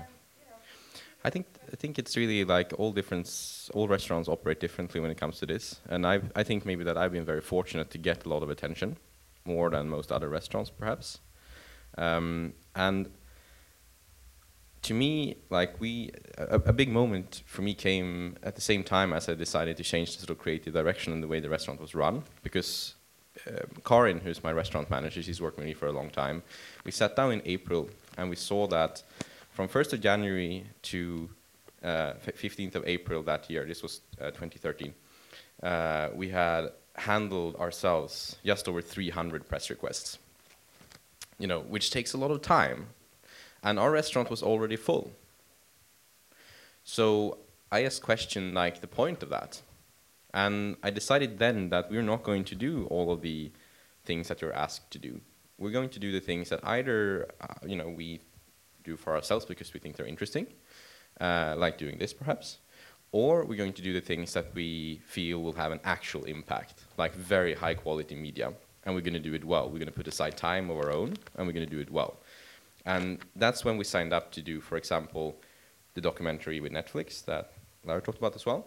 And I also uh, signed up to do um, a documentary series with PBS in the US, which turned out to be eight half hour episodes about the restaurant mainly.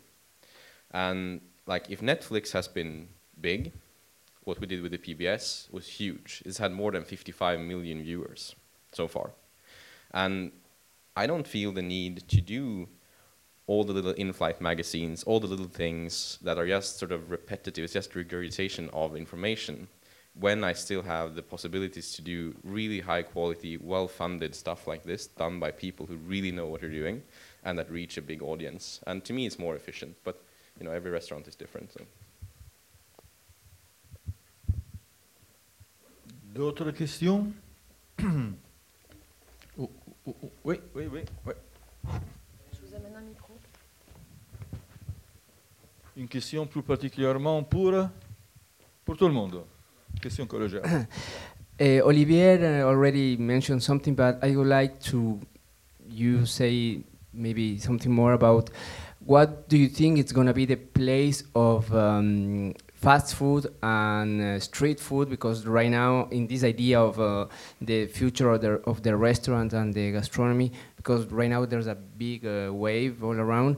But uh, what do you think is going to be that place and uh, why? I mean, why, if it's going to be important, uh, why? If it's going to be because it's going to pass an interesting message about the uh, good choices of feeding people, or is just because to keep on the wave of fashion and trendiness?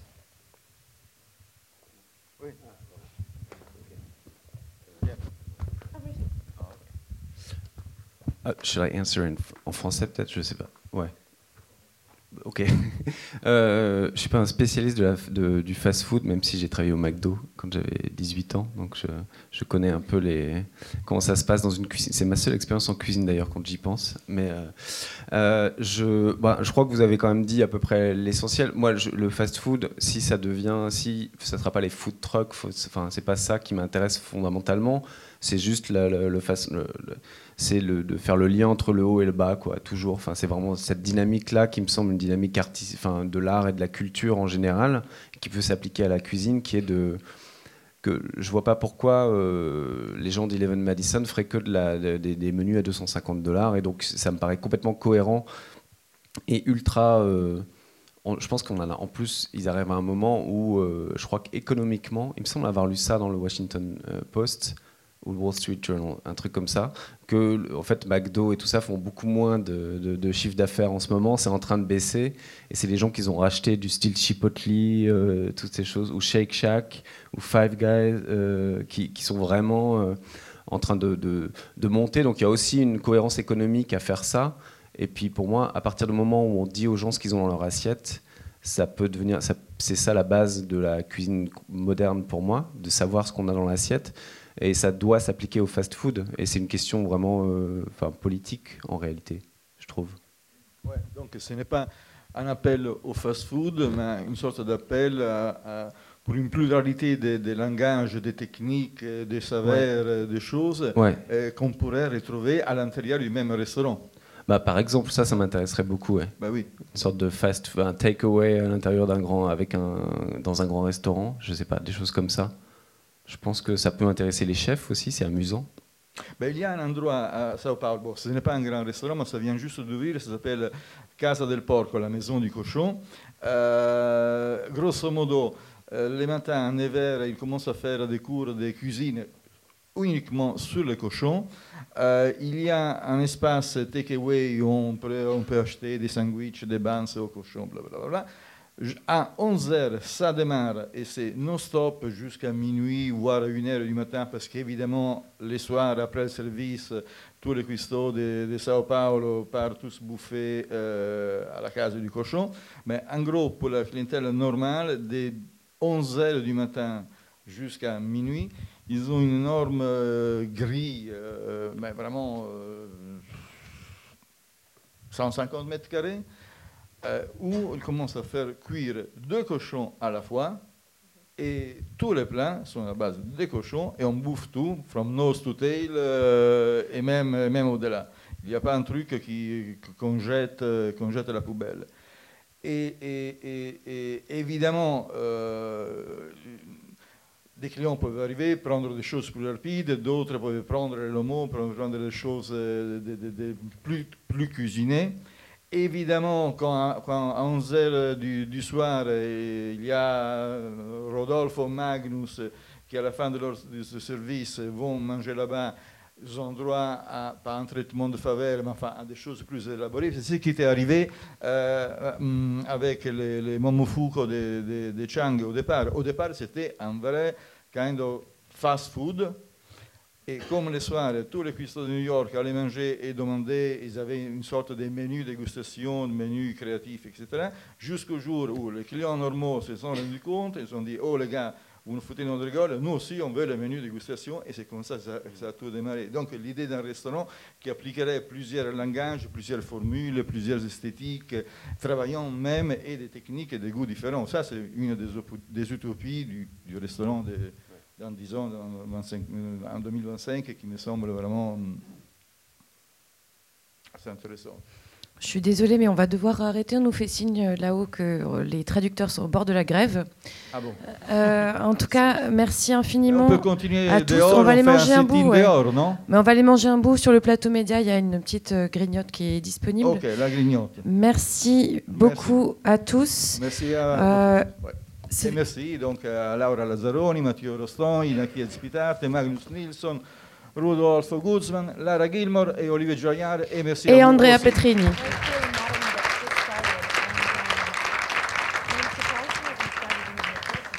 Et nous vous donnons rendez-vous à 14h30 pour le lancement de notre grand projet de coopération européenne avec sept autres festivals qui ont aussi un forum réflexif pour penser le futur de la culture et euh, arriver à, faire euh, diffuser les idées, les penseurs, les artistes, les créatifs qui questionnent ce magnifique système.